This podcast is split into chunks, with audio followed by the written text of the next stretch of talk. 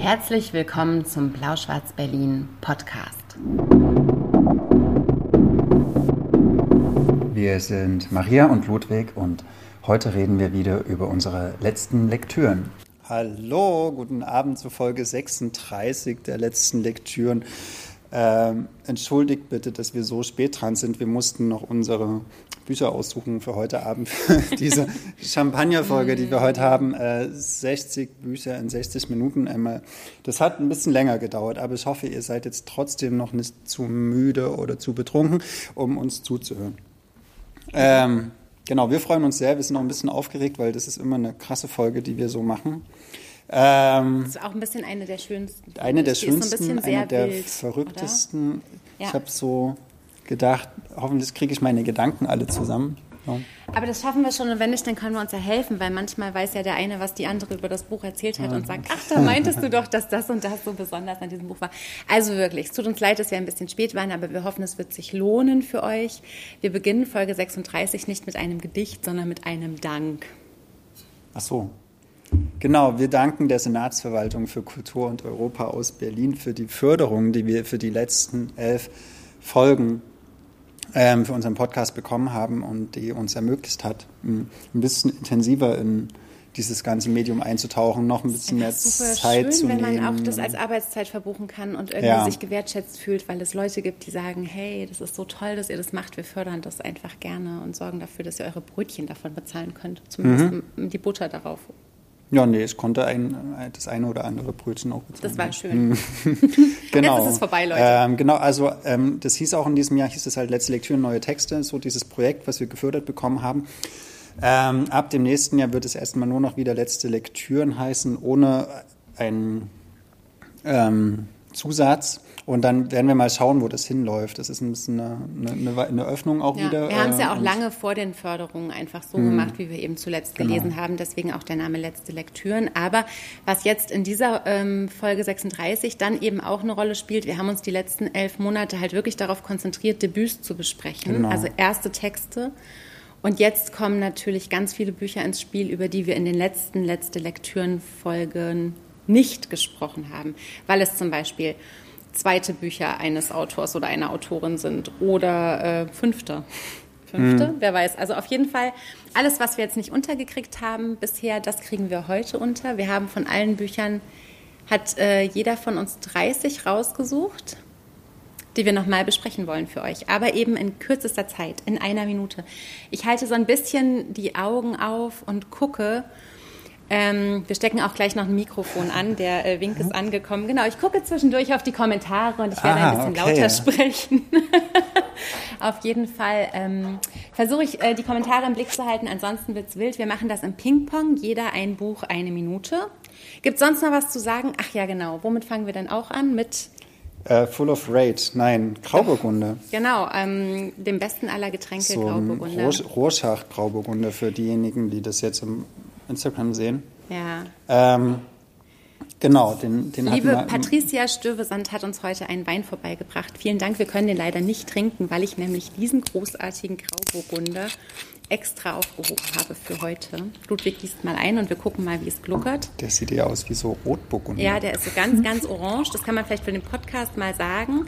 Der ist unfiltriert und ähm, die Trauben standen irgendwie auch so lange auf der Maische, habe ich mir erklären lassen, von der Weinhandlung 9 Grad in der Gilbstraße. Keine bezahlte Werbung. Dass ähm, der einfach so ein bisschen Farbe angenommen hat. Und ich habe den mal in einem sehr, sehr guten Restaurant getrunken und bin seither schrecklich verliebt. Genau. Und wir können uns den aber nicht dauernd leisten, weil er unfassbar teuer ist. Deswegen Champagnerfolge. Ihr wisst mal. schon. Ähm, nein. Okay. Nicht in der Öffentlichkeit. Danke, dass du den Prost, besorgt hast. Mein Lieber, sehr gerne. Auf dich. Für dich ist mir nichts zu teuer. Das ist auch der letzte geförderte Grauburgunder. Aber hm. der ist schon ganz schön. Ab Januar müssen noch. wir wieder Wein aus dem Tetrapack trinken. Ja. Wir haben die zweite Flasche, ist ein bisschen doller, aber mm. sie meinte nochmal, mit der sollen wir anfangen. Mm. Ist ein bisschen wie Traubensaft. Oh, darf ich Alfred Biolek zitieren? Mhm. Mm. Du darfst alles, was du möchtest. Mm. So lecker. Okay, können wir mal ganz kurz, bevor wir jetzt anfangen. Einmal, sind wir gut zu verstehen? Ist der Ton okay? Sollen wir noch deutlicher sprechen? Oder klappt es jetzt gut? Sagt mal einen Satz dazu, bitte. Und dann fangen wir an. Wir haben, wir haben auch für diejenigen, die den Podcast hören, wir haben auch ein neues Mikrofon für den Podcast. Ähm, das sieht, sieht ein bisschen Sci-Fi-mäßig ja, aus hier auf dem Tisch. Sieht ein bisschen bedrohlich aus, ja. aber ich hoffe, der Ton ist dadurch ein kleines bisschen besser. Also ähm, Shakespeare 44 hat gesagt, jetzt sind wir noch leiser. Ich wüsste gerne, ob das jetzt immer noch der Fall ist. Aber irgendjemand schreibt jetzt tipptopp und deswegen fangen wir an. Wir haben hier ein bisschen uncharmanten ähm, Handy mitten auf dem Tisch, damit wir da die Stoppuhr benutzen das können. Sieht man gar nicht, oder? Nein, das sieht man gar nicht. Ähm, wir quasseln so lange. Genau, damit wir nicht anfangen. Sollen wir nicht mehr anfangen. Aber wenn wir einmal anfangen, ist dann. Dann ist der Rausch halt auch da.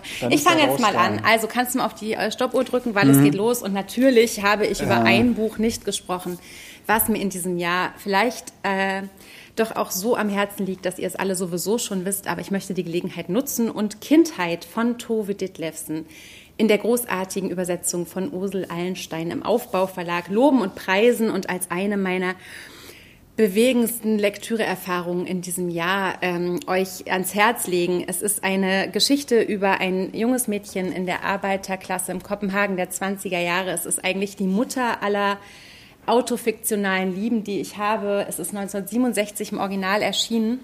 Und jetzt ist die Kopenhagen-Trilogie in diesem Jahr eben vollständig in neuer deutscher Übersetzung auf den Markt gekommen. Und ich liebe diese Bücher alle heiß und innig. Und mit Kindheit müsst ihr anfangen. Man kann auch weniger als eine Minute hm. brauchen und ich habe weniger gebraucht.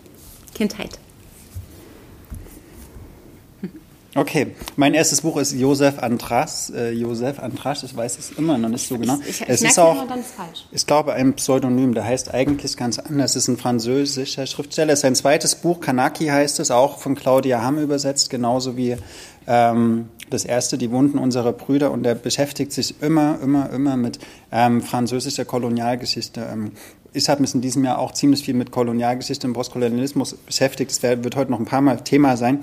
In dem Buch geht es um Neukaledonien und es ist ganz spannend, weil ähm, vor ein paar Tagen fand auf Neukaledonien, das ist so ein ähm, französisches Überseedepartement zwischen ähm, jetzt kann es Indonesien und Afrika, äh, Indonesien und, und Australien so da im, im Pazifik. Okay.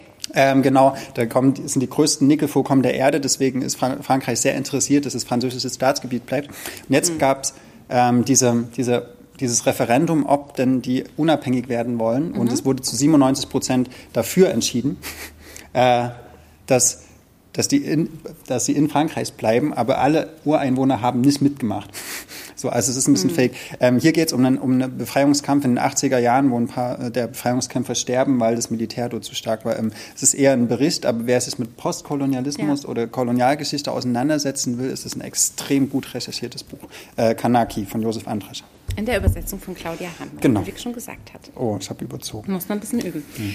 Ähm, eines der schönsten Cover in diesem Jahr gehörte auf jeden Fall äh, dem Buch Die Harpie von Megan Hunter bei C.H. Beck erschienen, in der Übersetzung von Ebba Drolshagen. Es geht um ein äh, englisches Ehepaar, Lucy und Jack äh, oder Jake, die ähm, einfach in, in England leben und plötzlich kriegt Lucy, Mutter von zwei kleinen Kindern, raus, äh, dass ihr Mann sie betrügt. Und sie ist außer sich und ähm, sie erfindet eine magische, düstere, wütende ähm, Greifvogel. Äh, Utopie, würde ich fast sagen, um dieser Wut irgendwie Herr zu werden. Es ist ein Spiel mit, ähm, mit Schuld und Vergeltung und ähm, ist vor allem mir in Erinnerung als ein wirklich spannender, großartiger Roman, um die ganzen langweiligen, fordernden, zehrenden, anstrengenden Jahre der, äh, den, den Mental Load von Mutterschaft zu beschreiben. Also da habe ich das irgendwie noch sehr, sehr ähm, auf dem Schirm. Die Harpie von Megan Hunter, Ebba Trollshagen für CH Beck. Ich habe gelesen After Europe, äh, Beiträge zur dekolonialen Kritik, erschien im Verbrecherverlag es, äh, und herausgegeben von Julian Werner. Das sind drei Aufsätze zum Thema Postkolonialismus und ähm, wie die wie heute damit umgegangen wird, das ist das Ergebnis von, von, einer, von einem Symposium, was man in Sophienseelen stattfand. Und da geht es unter anderem darum, ob äh, äh, Russland eine Kolonialgeschichte hat oder ob die also sozusagen kolonial wirksam waren oder auch den Unterschied zwischen Dekolonialismus und Postkolonialismus. Und das ist auf einem, würde ich sagen, schon eher hohem wissenschaftlichen Niveau. Also die setzen auch viel voraus. Die Sprache ist schon sehr, sehr wissenschaftlich, aber wer sich mit dem Thema äh, Postkolonialismus auseinandersetzen will, das sind das sehr so kurze Aufsätze, die, ähm, finde ich, sehr sehr interessant sind. Von, das sage ich noch, dann hörst du auch, mhm. Rohit Shahin, Olga Resnikova und Nora Sternfeld sind die drei, die da diskutieren und einzelne Positionen näher darstellen. After Europe, ein Verbrecherverlag. Der Gute. Der Gute. Habe ich nicht drauf gedrückt gerade? Du musst besser werden. So, du? So.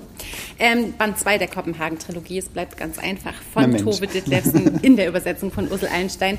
Ähm, unsere Protagonistin Tove ähm, verlässt die Schule mit 14 Jahren. Ähm, sie... Äh, die immer Dichterin werden will, die die Poesie so stark spürt, dass sie merkt, das ist eigentlich der Weg, äh, den sie gehen muss, fängt aber eine Anstellung als Zimmermädchen an. Es geht um erste Verliebtheiten. Wir sind jetzt im Kopenhagen der 30er Jahre und ähm, alles, was ich dazu Großartiges gedacht habe, auch Gespräche irgendwie mit der Lektorin Friederike Schilbach, mit der Übersetzerin Ursel Einstein, äh, findet ihr irgendwie sowieso online. Das ist alles irgendwie da. Und ähm, dieser Band ist vielleicht der unscheinbarste der Trilogie vom, vom Plot oder vom, vom Setting oder vom Gefühl her vielleicht auch. Aber gerade diese ersten Verliebtheiten und so weiter, ich finde den auch ähm, absolut wichtig, auch um zu verstehen, was dann später passiert. Jugend von Tove Ditlevsen in der Übersetzung von Ursel Einstein bei Aufbau. Ich habe gelesen, Iva atmet von äh, Amanda Lasker Berlin. Das ist der zweite Roman von ihr. Der erste hieß äh, Elias Lied. Elijahs Lied? Elias Lied. Elias Lied. Ähm, in Iva atmet, da geht es auch äh, Überraschung um Postkolonialismus. Ich habe einen längeren Artikel Anfang des Jahres darüber geschrieben, deswegen habe ich so viele Bücher dazu gelesen. Ähm, da geht es um eine Frau, die jetzt in der Gegenwart lebt und die in eine Familie geboren oder in eine Familie hineingeboren wurde, deren Großvater war ein hoher Militär in Deutsch-Südwestafrika, was mal, was heute Namibia heißt. Ähm, und ähm, die Deutschen waren dort an, den, an dem Völkermord der Hereros äh, schuld, kann man sagen. Mhm. Und das wird in der Familie verdrängt und sie schaltet so diese Familiengeschichte und das nicht darüber sprechen und das aber trotzdem, dass die Spuren der Vergangenheit sich so in die Gegenwart hineinziehen, äh, legt sie halt über diesen auch historischen Diskurs, den die Deutschen mit diesem ganzen Problem haben, nämlich, dass wir das nicht als äh, Völkermord anerkannt haben lange Zeit und dass es in der, in der Schule zum Beispiel nicht gelehrt wird, was wir Deutschen an, als Kolonialgeschichte haben. Sie verpackt das in einen unglaublich tollen Roman. Ähm, ist leider ein bisschen untergegangen, fand ich dieses Aber Jahr. gut, dass du es jetzt nochmal rausholst. Ja, also man, alleine äh, dafür, finde ich, ist Iva atmet, Amanda Lasker, Berlin. Top. Top. Worüber ich nicht gesprochen habe in diesem Jahr, ist äh, Prima Aussicht von Judith Potzmann, der Debütroman äh, meiner damaligen äh, Ausbildungsklassenkameradin Judith Potznan, die mit mir zusammen die äh, Buchhändlerinnen-Ausbildung gemacht hat. Ähm, ich habe es deswegen nicht gemacht, weil ich die Buchpremiere moderiert habe und dafür unglaublich tolles Honorar bekommen habe und ich deswegen nicht quasi ähm, das vermischen wollte. Es ist aber ein Roman, der mir wahnsinnig am Herzen liegt und den ich sehr mag, wegen der Leichtfüßigkeit, mit der er ganz, ganz schwierige, komplexe tolle Themen verhandelt. Es geht um Klasse, es geht um Herkunft, es geht aber auch um Mutterschaft, es geht um Judith, die gerne ein zweites Kind haben möchte. Ihr Zwangs... Ähm, neurotischer Freund ist aber nicht richtig überzeugt und offensichtlich erstmal aus Frust oder aus irgendwie Übersprungshandlung kauft sie sich einen Wohnwagen. Es ist also oben oberflächlich, es ist Camping-Idylle und unten drunter ist aber eine wahnsinnig liebevolle, zarte, tolle Erzählung über das Gefühl in seinem Leben irgendwie ähm, zwischen, den, zwischen den Seilen zu hängen, auf eine sehr, sehr spannende Art, die wir, glaube ich, alle verstehen können. Judith Potznan, prima Aussicht bei Dumont. Super witzig auch. Ich habe äh, Jenny Odell gelesen, Nichts tun, die Kunst, sich der Aufmerksamkeitsökonomie zu entziehen. Das ist aus dem Englischen übersetzt von Annabel Zettel. Ähm, Jenny Odell ist eine Künstlerin, ähm, Wissenschaftlerin, die an der Stanford University lehrt, also eine der besten Universitäten der Welt. Äh, und sie schreibt darüber, wie wir es schaffen können, ähm, nicht mehr den ganzen Tag präsent zu sein, also immer die ganze Zeit funktionieren zu müssen, ähm, auf Instagram zu sein, auf Facebook, was weiß ich, äh, für, für die, die E-Mails vom Chef die ganze Zeit erreichbar, dass wir die ganze Zeit sozusagen auf Sendung sind, so dass sie, witzig, mhm. dass wir das genau in diesem Kontext sagen, aber, ja, aber ähm, und sie reflektiert darüber in diesem schönen amerikanischen Stil, also sie greift ganz, ganz viele andere DenkerInnen auf und, und verknüpft es zu Zitaten und sowas. Und an einer ganz kleinen Stelle sagt sie, also ihre, ihre Grundhaltung ist auch, und sie setzt sich in einen Rosengarten und denkt über das Nichtstun nach. So. Und an einer Stelle sagt sie, ja, ich bin aber auch ganz schön privilegiert, äh, darüber nachzudenken und nichts zu tun. Ähm, es, es, gibt, um sich der Aufmerksamkeitsökonomie zu entziehen, entziehen zu können, braucht man, finde ich, auch erstmal die Mittel, die ökonomischen Mittel, um das zu tun. Und da ist, finde ich, die Schwachstelle des Buches. Aber ansonsten äh, ein guter Gedankengang. Nichts tun von Jenny Odell. Das ist anstrengend, oder? Ding ich bin immer zu, ich bin immer zu, ja, zu lange. Ich quatsche immer zu viel. So tut mir leid. Nein, das ähm, muss dir überhaupt nicht leid tun. Aber die Regeln Schleifen. stehen. Hm. Nie mehr Zeit. Von Christian Dittloff im Berlin Verlag ist das zweite Buch dieses Autors. In das Weiße Schloss ging es eigentlich um so dystopische, großartige, finde ich auch sehr feministische Visionen wie Mutterschaft gedacht werden kann.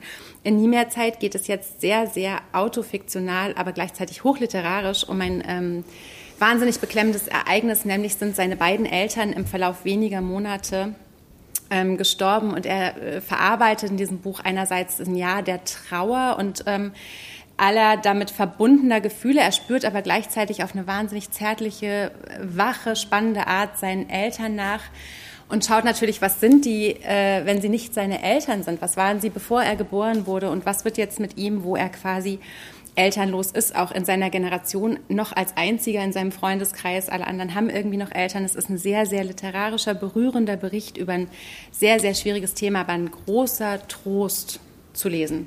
Auch wenn es einen nicht akut betrifft, übrigens. Ich habe gelesen und bisher noch nicht darüber gesprochen, Eurotrash von Christian Kracht. Und ich glaube, man muss gar nicht mehr so viel über Eurotrash sagen. Also das wurde ja überall hoch und runter besprochen und sowas. Äh, genau.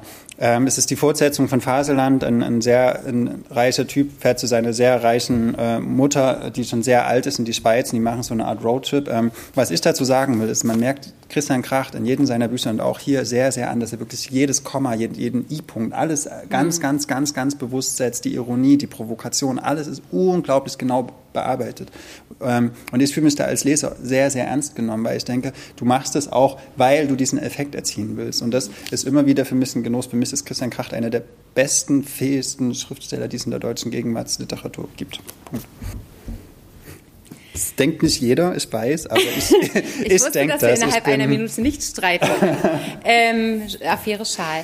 Wer niemals einen dummen Schal tragen würde, mit, äh, wäre Mareike Kaiser, die das Unwohlsein der modernen Mutter geschrieben hat. Einen der aufwühlendsten äh, Sachtexte, die ich in diesem Jahr gelesen habe. Es geht eben tatsächlich genau um das, nämlich das, was Müttern heutzutage abverlangt wird, die vielen Rollen, die wir spielen sollen und auch der ähm, also dass, dass eben diese Freiheit, die wir scheinbar alle angeblich haben, auch noch einen extra großen Druck bedeutet. Und sie nimmt das alles gesellschaftspolitisch wahnsinnig spannend auseinander. Sie zeigt genau auf die Schwachstellen, auch auf die Schwachstellen eben der Gesellschaft, die uns das Leben als Mütter, finde ich, nochmal besonders schwierig macht und, macht und zeigt aber gleichzeitig auch Lösungswege auf und Möglichkeiten, wie man eben da rauskommen kann. Ich finde, es ist ein Buch für alle, die sich mit Elternschaft beschäftigen oder die Eltern sind, gerade und auch für Männer.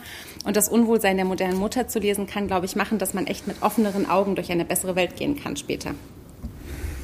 Wenn das alles umgesetzt wurde. Das stimmt. Ja, das ist auch ganz schön bitter, was sie schreibt. Aber Sehr. Ich habe gelesen, Benedikt Savoy, Afrikas Kampf um seine Kunst, Geschichte einer postkolonialen Niederlage mein Thema gerade gewesen. Ne? Äh, Benedikt Savoy lehrt an der TU Kunstgeschichte hier in Berlin ähm, und sie setzt sich sehr ein für die Restitution afrikanischer Kulturgüter. In dem Buch ähm, was sie übrigens jetzt auch mit viel Erfolg getan hat, weil ganz Europa redet gerade ja, darüber, diese Benin-Bronzen und sowas wieder äh, nach Afrika zu bringen. Das ist ganz, ganz, ganz sehr äh, Benedikt Savoy zu verdanken, dass diese Diskussion so stattfindet. In dem Buch zeichnet sie aber diese Diskussion auf, die, die es nämlich schon mal darum gab. Die begann Anfang der 60er Jahre und dann wurde die in den 70er und 80er Jahren unter anderem von der äh, Stiftung Preußischer Kulturbesitz extrem blockiert. Die wollten diese Kunstwerke, die geraubt waren im, in, in der, im Kolonialismus, nicht zurückgeben. Und das Scheitern dieser Geschichte erzählt sie auf eine Art und Weise, die, die liest sich fast wie ein Thriller. Also die kann so gut schreiben. Für mich hat die jeden Preis für Wissenschaftskommunikation und alles für die. Die, hat so einen eleganten Stil. Kann man gut damit einsteigen? Benedikt Sauer, unbedingt, ja. Du hast es geschafft, eine Minute. Du hältst. Okay. Ähm, so nach 30 Büchern habe ich es dann in 40 Sekunden. Debütroman von Hanna Lühmann, Auszeit bei Hansa Blau erschienen. Auch da könnt ihr irgendwie, ähm, habe ich die Buchpremiere moderieren dürfen, äh, online natürlich, was ein sehr, sehr großes Vergnügen war. Ihr könnt es auch noch nachträglich irgendwie schauen oder bei Hansa Rauschen im Podcast nachhören. Ähm, ein Roman über zwei Freundinnen, die sich in eine Waldhütte zurückziehen, nachdem eine der beiden eine Abtreibung hatte, während die andere scheinbar mit Yoga und Selbstfindung irgendwie ihr Leben wahnsinnig im Griff hat. Das ist erstmal so das äußere Setting. Es kommen dann noch so ein paar überraschende Moves, die ich jetzt nicht erzählen will, aber es geht auch um äh, Promovieren, es geht um Werwölfe, es geht um gescheiterte oder vermeintlich gescheiterte Lebensentwürfe und vielleicht auch so ein bisschen um diesen Perfektionsdrang, den unsere Generation irgendwie hat, dieses ähm, Self-Care-Dogma, äh, was ja auch hin und wieder mal irgendwie überhand nimmt oder aus dem Ruder läuft. Auf jeden Fall ein düsteres Buch und ein spannendes Buch. Und ich bin gespannt, wie Abtreibung noch literarisch verhandelt werden wird in den nächsten Jahren.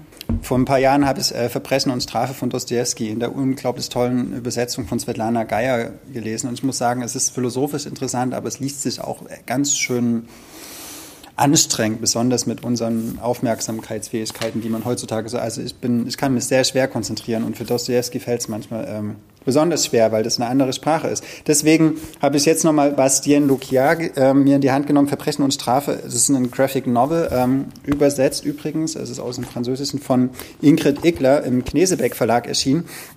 Und da kann man die, die Story von Verbrechen und Strafe nochmal in einer sehr düsteren, auf jeden Fall nicht für Kinder geeigneten, äh, sehr mimikbetonten Graphic Novel nachempfinden und nachdenken vor allen Dingen, weil es ist eine Denkaufgabe, die Verbrechen und Strafe, die sehr, sehr, sehr interessant ist.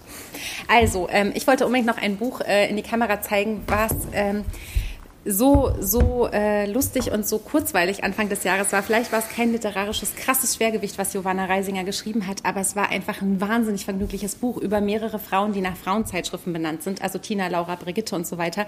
Und die ganze Bandbreite ihres weiblichen Lebens und ihrer weiblichen zum Teil auch Wut, die in so wie so kurzen Erzählungen zusammengewoben wird und dann in einen lustigen aber tatsächlich in der Tiefe dann auch sehr ernsten und manchmal sogar relativ tragischen literarischen Topf geworfen wird. Es geht um Frauen, die keine Kinder bekommen können, Frauen, die ihren Job verlieren. Es geht um eine Frau, die irgendwie erbt, die nicht weiß, was sie damit machen soll mit diesem plötzlichen Privileg. Es geht um eine Frau, die ihren Job verliert. Es, es, also wie gesagt, so eine unterschiedliche Frauen werden da beleuchtet, die alle irgendwie miteinander verknüpft sind und zusammenhängen. Deswegen durchaus ein Roman. Spitzenreiterin im Verbrecherverlag erschienen von Giovanna Reisinger ist ein sehr gutes Geschenk, wenn man das Gefühl hat, man braucht ein bisschen mehr Leben in seinem Leben. Dann sollte man das äh, lesen. Wir haben gesagt, wir machen keine Geschenkeempfehlungen. Jetzt ist es mir doch so rausgerutscht, weißt hm. du? Gibt es auch eine, die Maria heißt in dem Buch? Nee, leider nein. Aber es gibt auch keine Frauenzeitschrift, die Maria heißt. Nee, aber es ne, gibt oder? Radio Maria in Polen. Aber das solltet ihr lieber nicht hören, weil sonst wollt ihr keine Abtreibung mehr. hoffentlich hört meine Schwiegermutter nicht zu. Okay, Themenwechsel.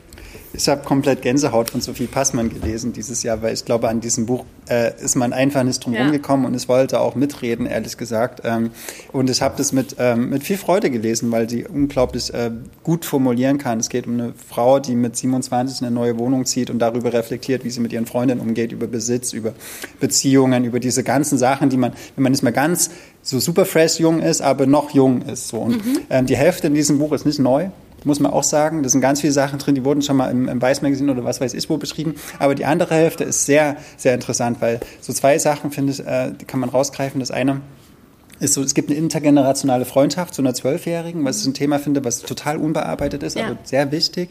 Ähm, und das zweite Thema, was ich sagen wollte. Das Risotto. Nein, das zweite, was, ist, was, was ich über das Buch sagen will, ist, Sophie Passmann hat, glaube ich, einen unglaublich scharfen und genauen Blick auf ihre Gegenwart. Die sieht, glaube ich, hyperklar. Das ist so eine Art Hyperrealismus, den sie in so, einen, in so einen zynischen Witz verwandelt. Also ich will eigentlich nicht mit Sophie Passmann tauschen, weil sie, glaube ich, mehr sieht, als eigentlich gut tut. Also ich glaube, das tut ganz schön weh, so viel Durchblick zu haben. Aber trotzdem ein witziges Schönheit. und wichtiges Buch.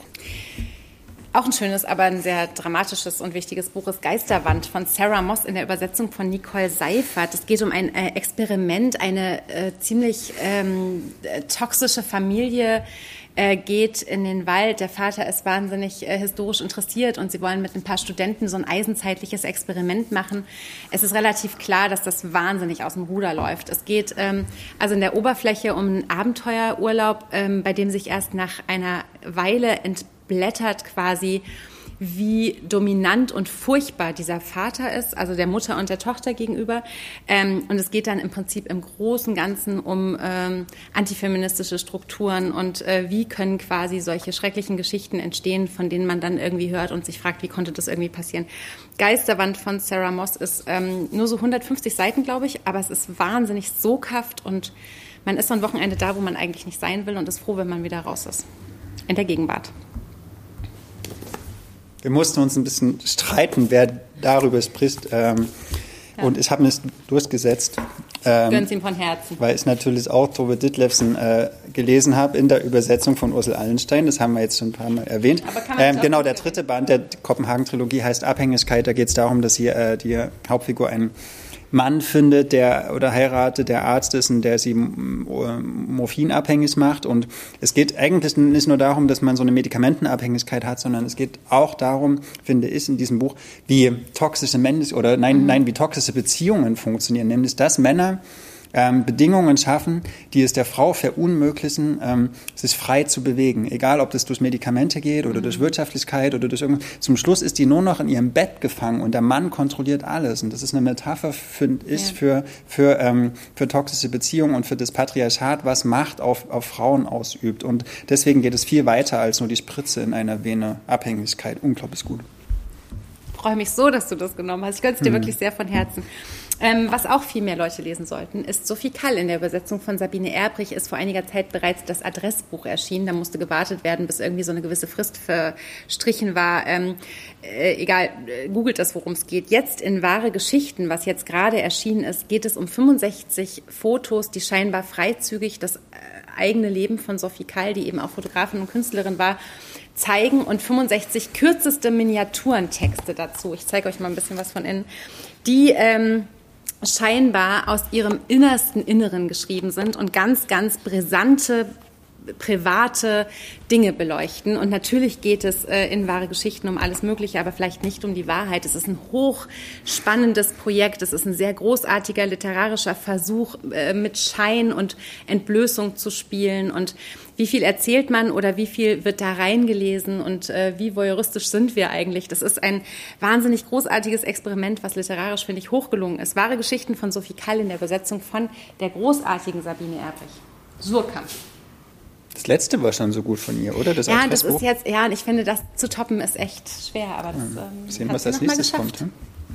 Es gab ein Thema in diesem Jahr, worüber eigentlich der ganze Literaturbetrieb diskutiert hat, und das ja. war Klassismus. Und es gibt einen äh, Essayband, der das äh, sehr, sehr genial auf den Punkt bringt, diese Debatte oder worum es in Klassismusfragen eigentlich geht. Und zwar ist es Klasse und Kampf herausgegeben von Maria Barankow und Christian Baron beim Klasen Verlag. Ja, der gehört jetzt wieder ähm, zu Ulstein. Der gehört jetzt wieder zu und Ulstein. Gehörte die ganze Zeit dazu. Und Klassismus, findet, oder worum es hier halt geht, ist auch ähm, Klassismus oder so die Klassenfrage aus der Perspektive der, der ähm, der AutorInnen oder der Schreibenden. Und das heißt ja, dass, ähm, wie, welchen Einfluss hat, hat der Beruf und, und die Herkunft meiner Eltern auf meine eigene Biografie. So. Mhm. Und die, und Anke Stelling zum Beispiel, Olivia Wenzel, ähm, Sharon Dodor O'Toole, Lucy Fricke, die fragen sich alle, wie privilegiert, privilegiert muss man sein, um an Literaturbetrieb teilzunehmen oder wie viel Geld oder wie viel Ausbildung braucht man, um in dieser Gesellschaft anerkannt zu werden. Und das sind unglaublich wichtige Fragen gerade in Deutschland, weil Deutschland ist eine der undurchlässigsten Gesellschaften in Europa. Also wenn die, die meisten Professoren hier sind äh, äh, Kinder von Professoren. So.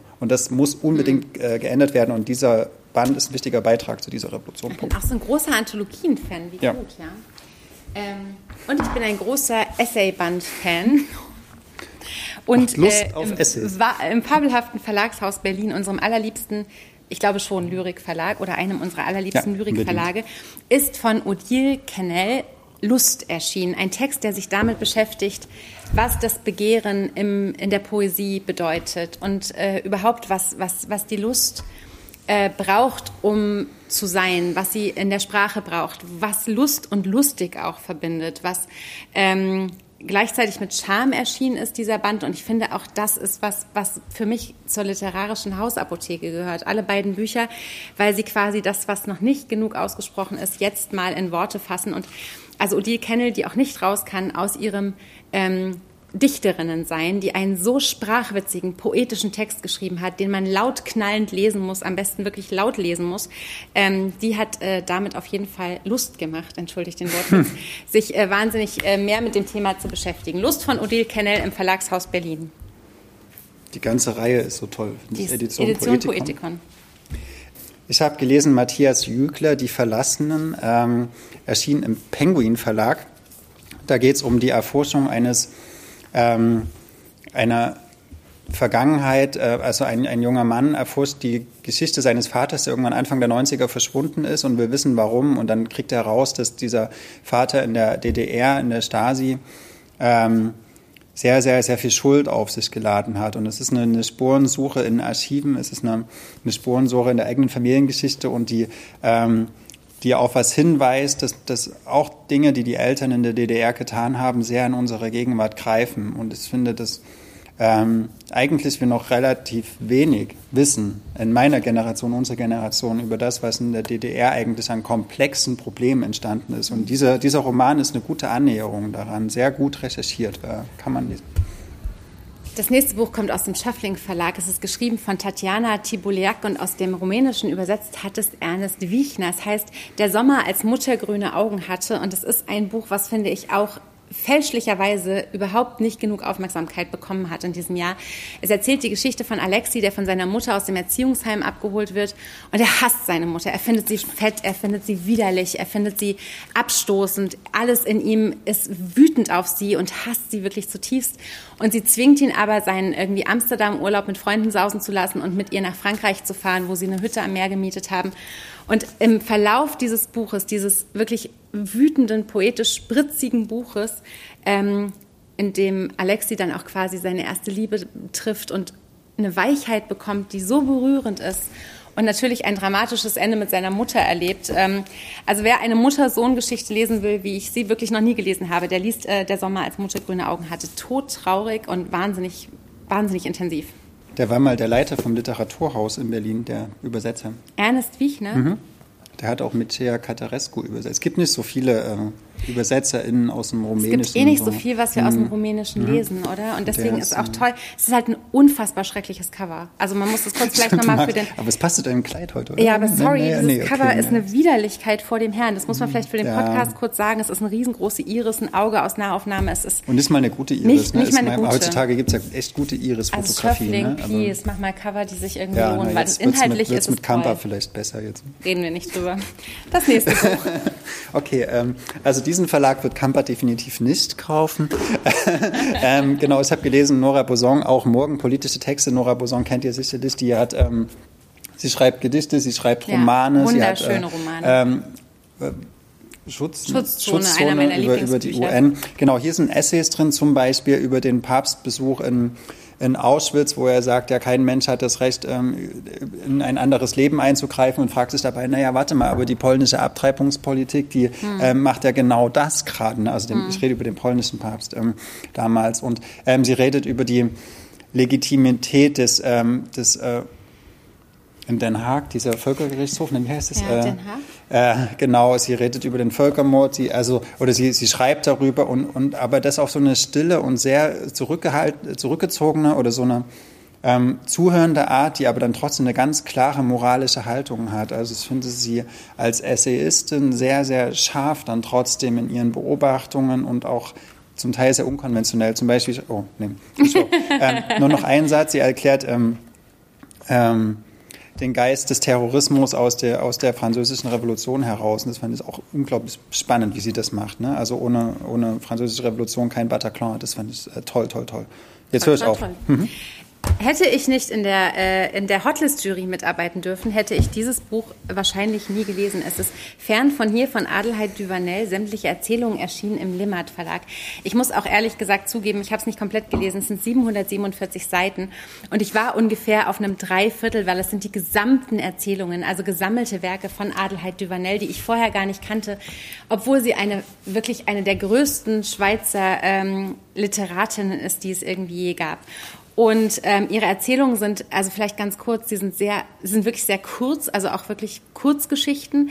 Sie sind oft äh, an Alltagsthemen hängend und beschreiben mit einer Wut und einem, also sie sind so, dass sie einem durch die Birne knallen und das kann man nicht 600 Seiten lang ertragen. Ich habe wirklich drei Viertel gelesen und habe es, warum lachst du? Das, das ist wirklich, das ist, also man wird hinterher ganz wund und ganz wild und denkt, man kann es aus, auf keinen Fall noch aushalten und trotzdem ist es großartig, okay. dass es diese, diese Erzählungen nun gesammelt in dieser wunderschönen Ausgabe gibt und vor allem versehen mit einem sehr, sehr klugen Nachwort von der Herausgeberin Elsbeth Dangel-Peloquin. Ich hoffe, ich habe das halbwegs richtig ausgesprochen.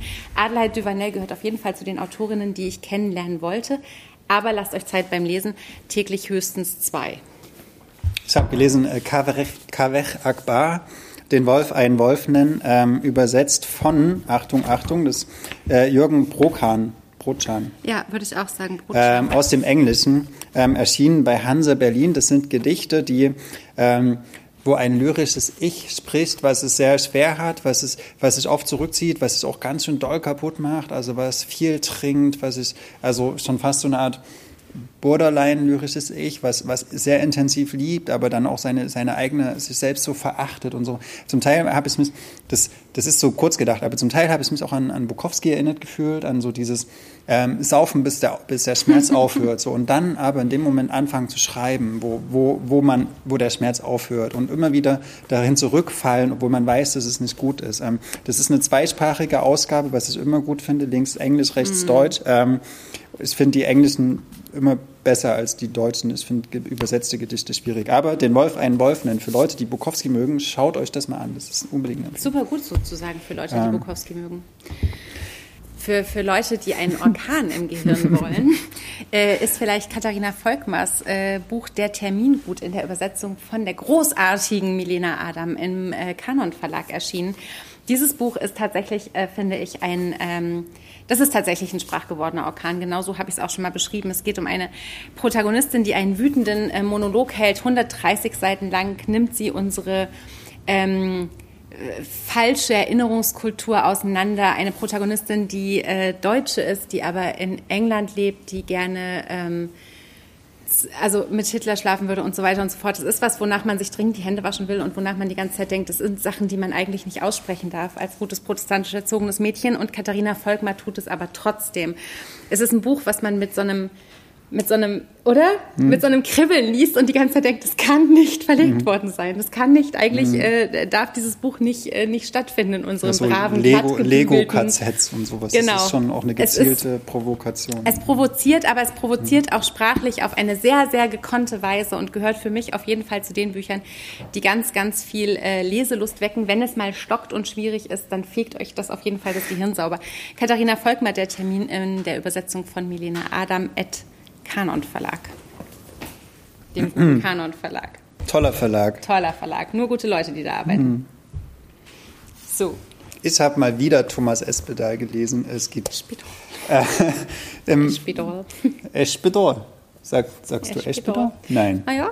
Ja? Na, wenn ich darüber nachdenke. Ich bin ja der König der falsch ausgesprochenen Namen. Natürlich übersetzt von Hinrichs mit Henkel, ganz großartig. Es geht, ja. das Buch heißt Lieben, ein tolles Cover, alles Mögliche.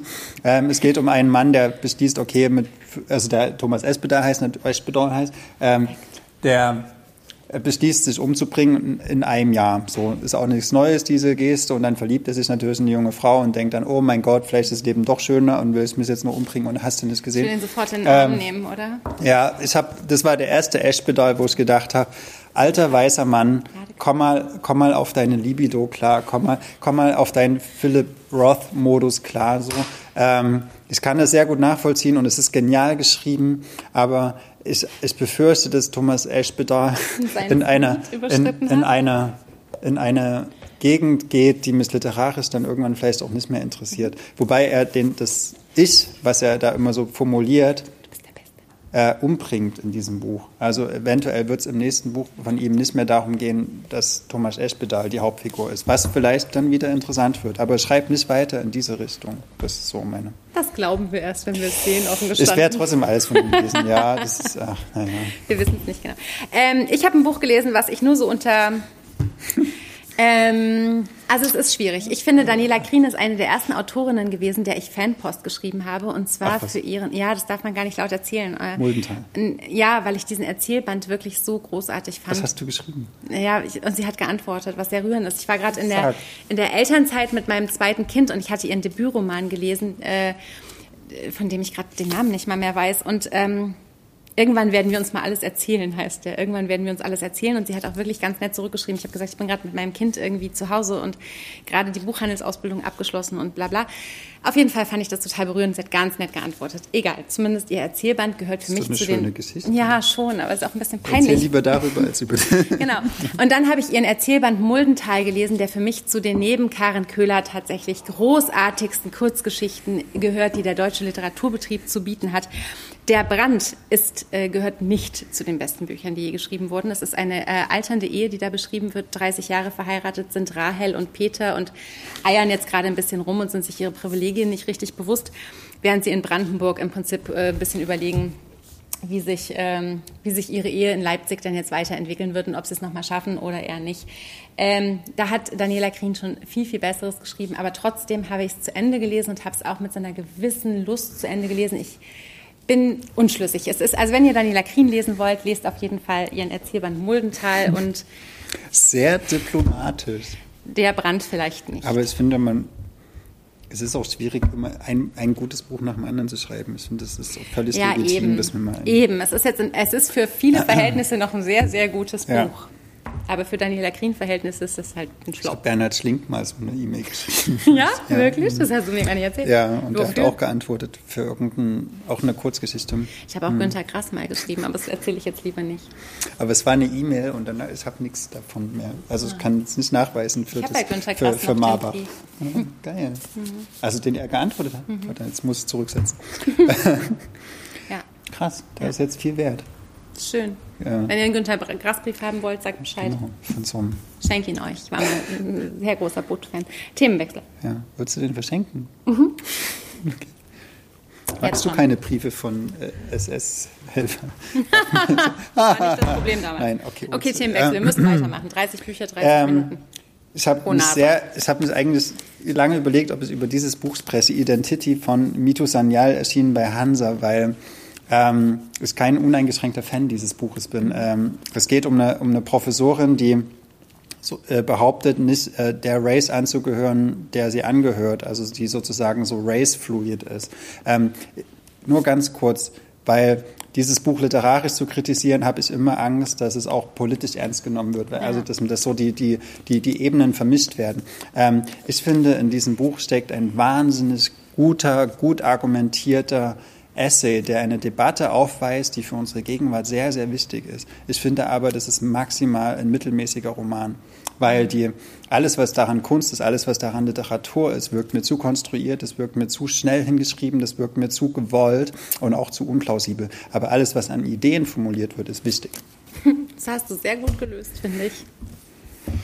Ähm Shaggy Bane von Douglas Stewart in der großartigen Übersetzung von Sophie Zeitz erschienen bei Hansa Berlin wird als, äh, irgendwo ist es mal als neues ein wenig Leben gehandelt worden. Nein, Leute, das ist es bei weitem nicht.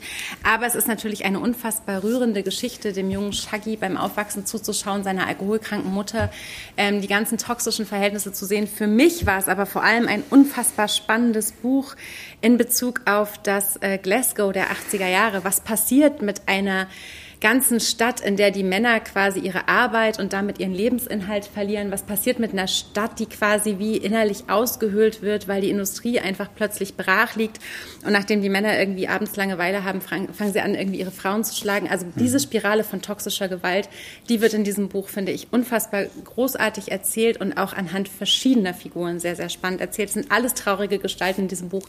Wenn ihr mal wieder ein bisschen weinen wollt, lest gerne Shaggy Bane. Sophie Zeitz hat diesen Glasgower Slang Slang wirklich großartig übersetzt, nochmal ganz kurz, von äh, Douglas Stewart. Pulitzerpreis? Nee, was Booker Prize. Booker Preis, ja. Ähm, ein literarisches Debüt, was ich. Debüt. Debüt. Hey. Was ich bisher nicht gesprochen habe, aus, besprochen habe, aus guten Gründen, weil ich ihm keine Steine in den Weg legen will. Timon Kalkaleta, die Geschichte eines einfachen Mannes. Den Namen habe ich das erste Mal ge gelesen, gehört. Ähm, in einem Buch von Raphael Horson. Und genau da kann man ihn auch verorten. Für mich äh, ist dieses Buch eine Art Epigonentum von dem, was Raphael Horson macht, nur nicht so gut.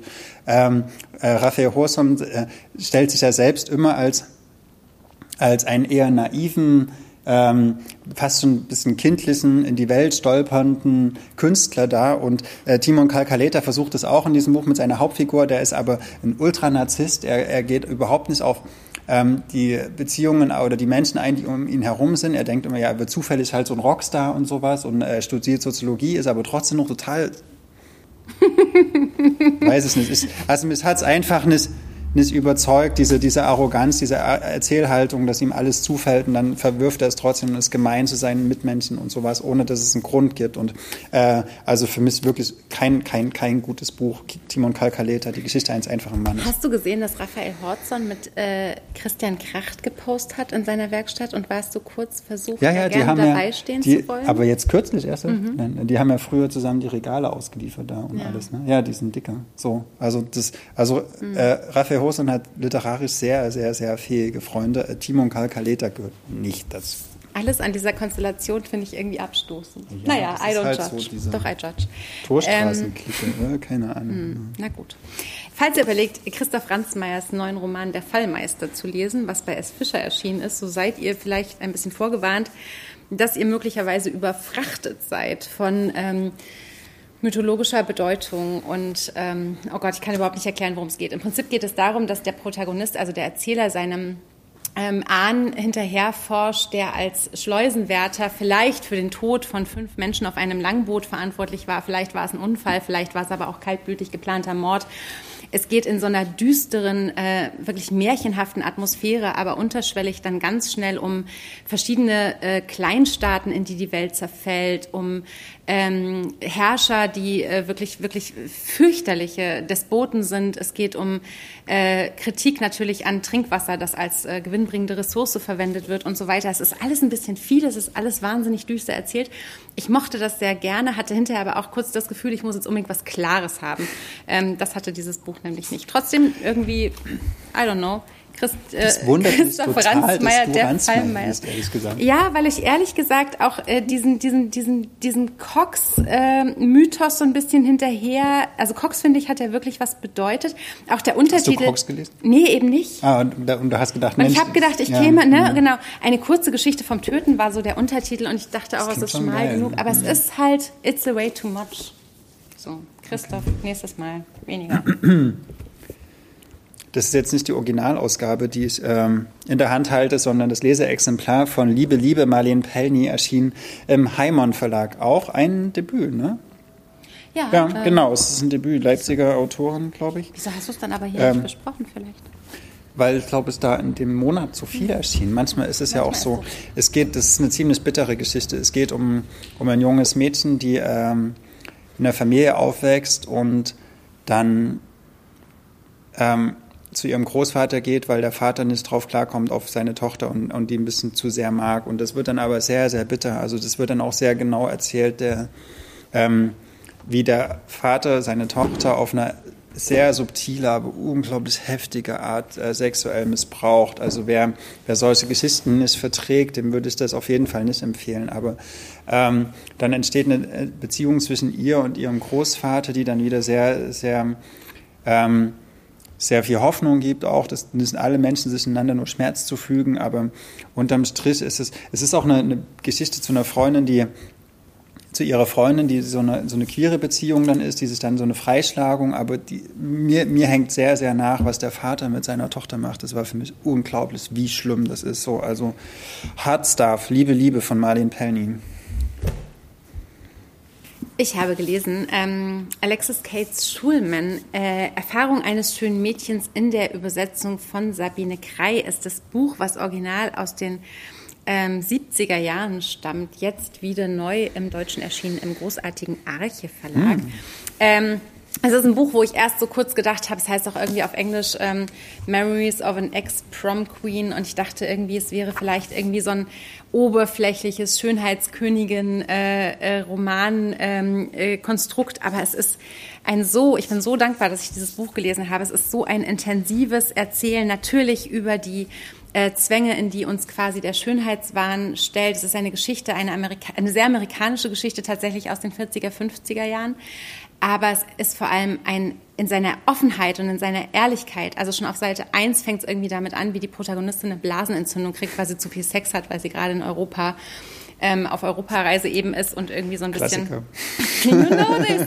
Aber hey, entschuldige mal, 72 also, erschienen und im Zuge hm. der MeToo-Bewegung ist dieser feministische Klassiker jetzt halt wieder irgendwie ähm, zu neuer Brisanz gekommen und das ist ein ganz großartiges und wichtiges Buch, finde ich. Erfahrung eines schönen Mädchens von Alex Cates Schulman beim Arche Verlag in der Übersetzung von Sabine Krei. Manchmal ist es traurig zu sehen, welche Kämpfe schon vor 40, 50 ja. Jahren gekämpft wurden und damals verloren wurden und wir sind jetzt immer noch dran. Also jetzt wie die Restitutionsdauer oder naja, es ist ja. nicht. Naja. Scheiße.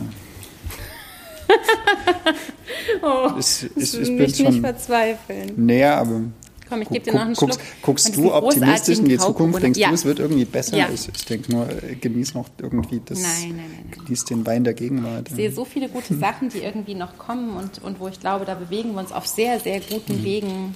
Ich glaube, ich bin froh, dass ich nicht in 200 Jahren geboren bin. Also das bin ich so. Ähm, ich bin jetzt Freunde, schon über. allein. Oh. ähm, also ich glaube, den wenigsten von euch muss ich Daniel Schreiber und dieses Buch vorstellen, weil es wirklich ähm, gerade in unseren Kreisen sehr, sehr, sehr äh, viel gekauft, besprochen, äh, geliebt wurde, auch von mir. Ähm, Daniel Schreiber reflektiert über sich selbst, über seine Position, dass er mit Mann Ende 30 schwul halt in keiner festen Beziehung ist, was eigentlich so die, die heteronormative ähm, Standardsituation wäre mhm. in dieser Zeit. Äh, hat er halt nicht.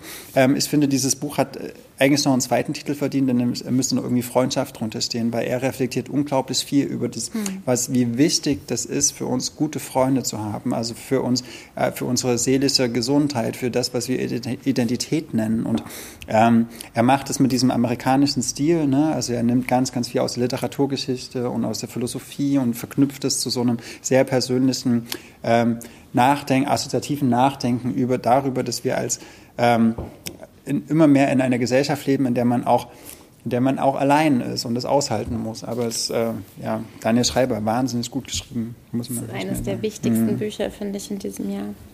Schon. Also für mich schon. Ja, aber schön, dass du es gemacht hast. Ich finde es auch irgendwie so schön, dass ich das so. Ähm ja, das konnte man ja nicht, nicht lesen. Nee, ne? Also ja, finde ich zumindest. Das, also, genau, alles andere wäre Das ist auch ein wichtiges Thema. Was leider nicht äh, halb so viel gelesen wurde, und ich halte das für einen großen, großen Fehler, ist das Archiv der Träume von Carmen Maria Machado in der Übersetzung von Ananina Kroll im Tropenverlag erschienen.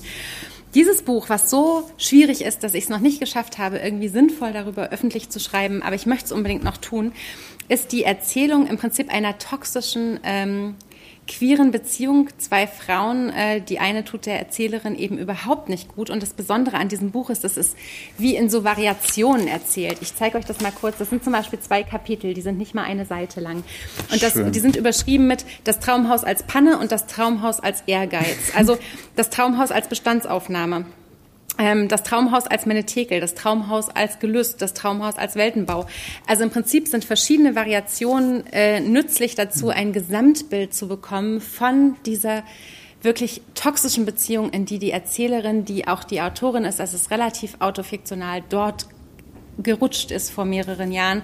Und es ist berührend und beklemmend und ein großartig, also vor allem als literarischer Versuch, ein großartiges Buch.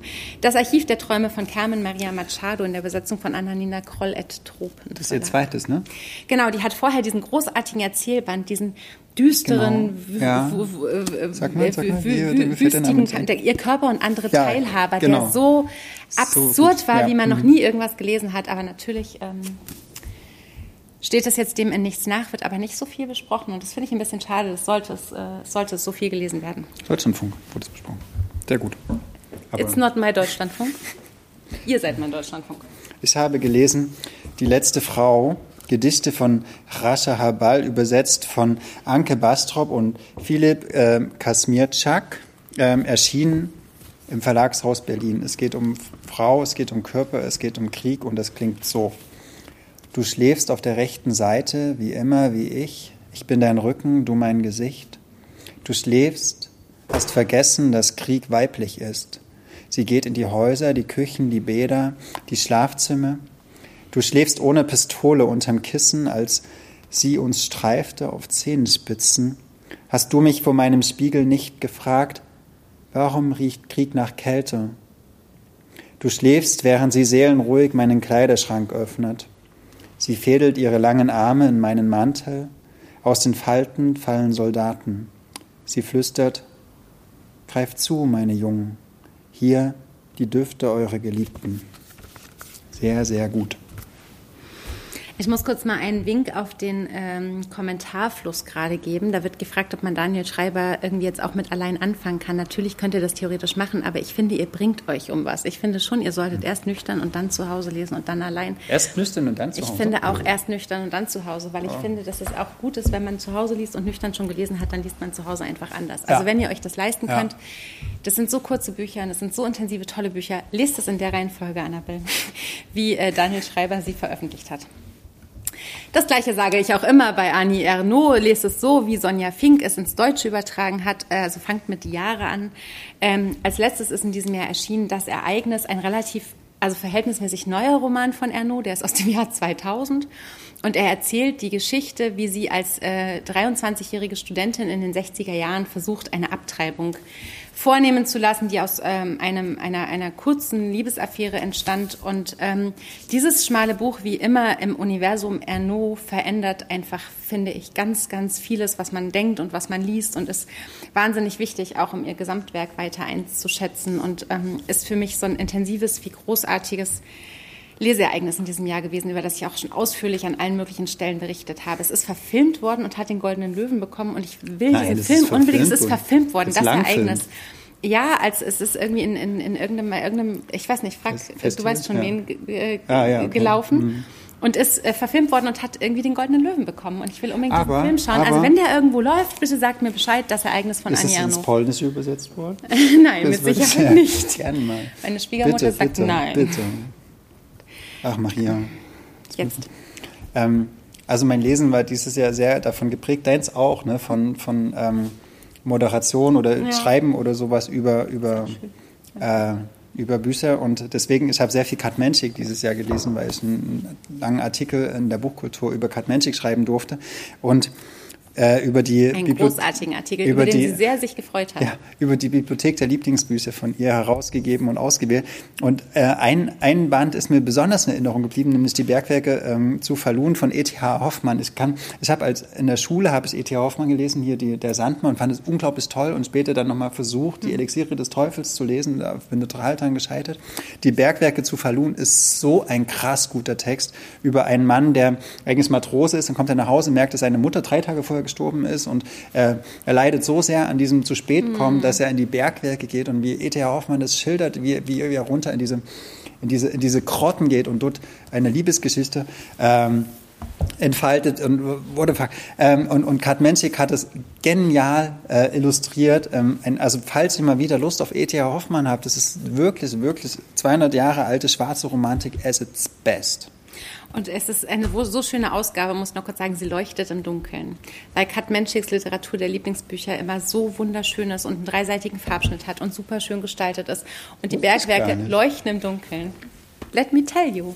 Ah, ähm, das hast du mir das jetzt gesagt? Das hätte meinen ganzen ja, Artikel völlig. Hatte du Aber das ich dachte, das hast du natürlich rausgefunden, wenn du das recherchiert hast. War mir klar, dass du das schon längst ich weißt. Ich habe mit ihr nur im Hellen geredet. Okay, ja, das verstehe ich. No, no, no, also wir haben heute schon mehrfach über Ursel Eilenstein geredet und über ihre Übersetzung von Tove Ditlevsen. Sie hat noch eine andere Autorin übersetzt ähm, aus dem Dänischen und zwar ähm, Naya Marie Ai, die ähm, äh, auf Grönland geboren ist, mittlerweile in Brooklyn lebt und in ihrem Buch Karls Buch etwas so Intensives und Grauenvolles äh, verhandelt, dass ich ganz lange überlegt habe, wie soll ich da jemals in meinem Leben drüber reden. Es geht nämlich darum, dass sich ihr 20-jähriger Sohn ähm, auf einem Drogentrip aus dem Fenster gestürzt hat und wenige Tage später gestorben ist. Und ähm, es ist also ein autofiktionaler Roman. Naya Marie Aid ist die Mutter von vier Söhnen und ähm, Karl eben, wie gesagt, äh, ist bei diesem Drogentrip ähm, ums Leben gekommen. Es ist ein Buch, aus dem ganz klar hervorgeht, also wenn ihr das auch mal kurz anschaut, wie sich die Typografie verändert.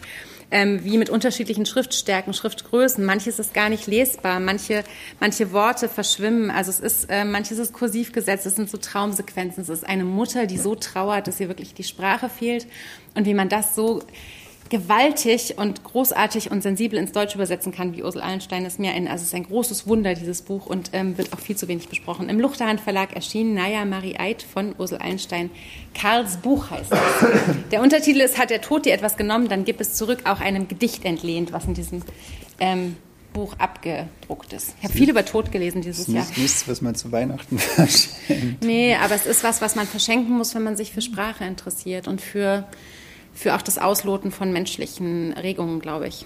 Und äh, mich triggert sowas auch. Ich habe auch einen mhm. Sohn, aber zwei. Aber trotzdem finde ich es wichtig. Ich habe Regina Dürig gelesen, Federn lassen, im Literaturverlag Droschel erschienen. Das ist ein sehr hübsches Buch. Man ähm, muss es vielleicht kurz zum Podcast dazu sagen. Es ist wahnsinnig hoch. Genau, das also, ist ein A4-Format, halbiert. Ja, halbiert. Ähm, was sehr un, un, also ich wüsste es als Buchhändler, wüsste ich gar nicht, wie es in das Regal passen sollte, was sehr mutig ist. Aber ja, ähm, das ist nicht das einzige un, Unkonventionelle an diesem Buch, sondern auch, es ist eigentlich eine Geschichte, die ähm, die, die Hauptfigur spricht sich als du in der Vergangenheit an. Also du warst 16 und hast das und das mhm. gemacht, du warst 17, hast das und das gemacht. Und das ist in einer Art Flattersatz geschrieben. Also es ist mhm. auch nicht durchgängig.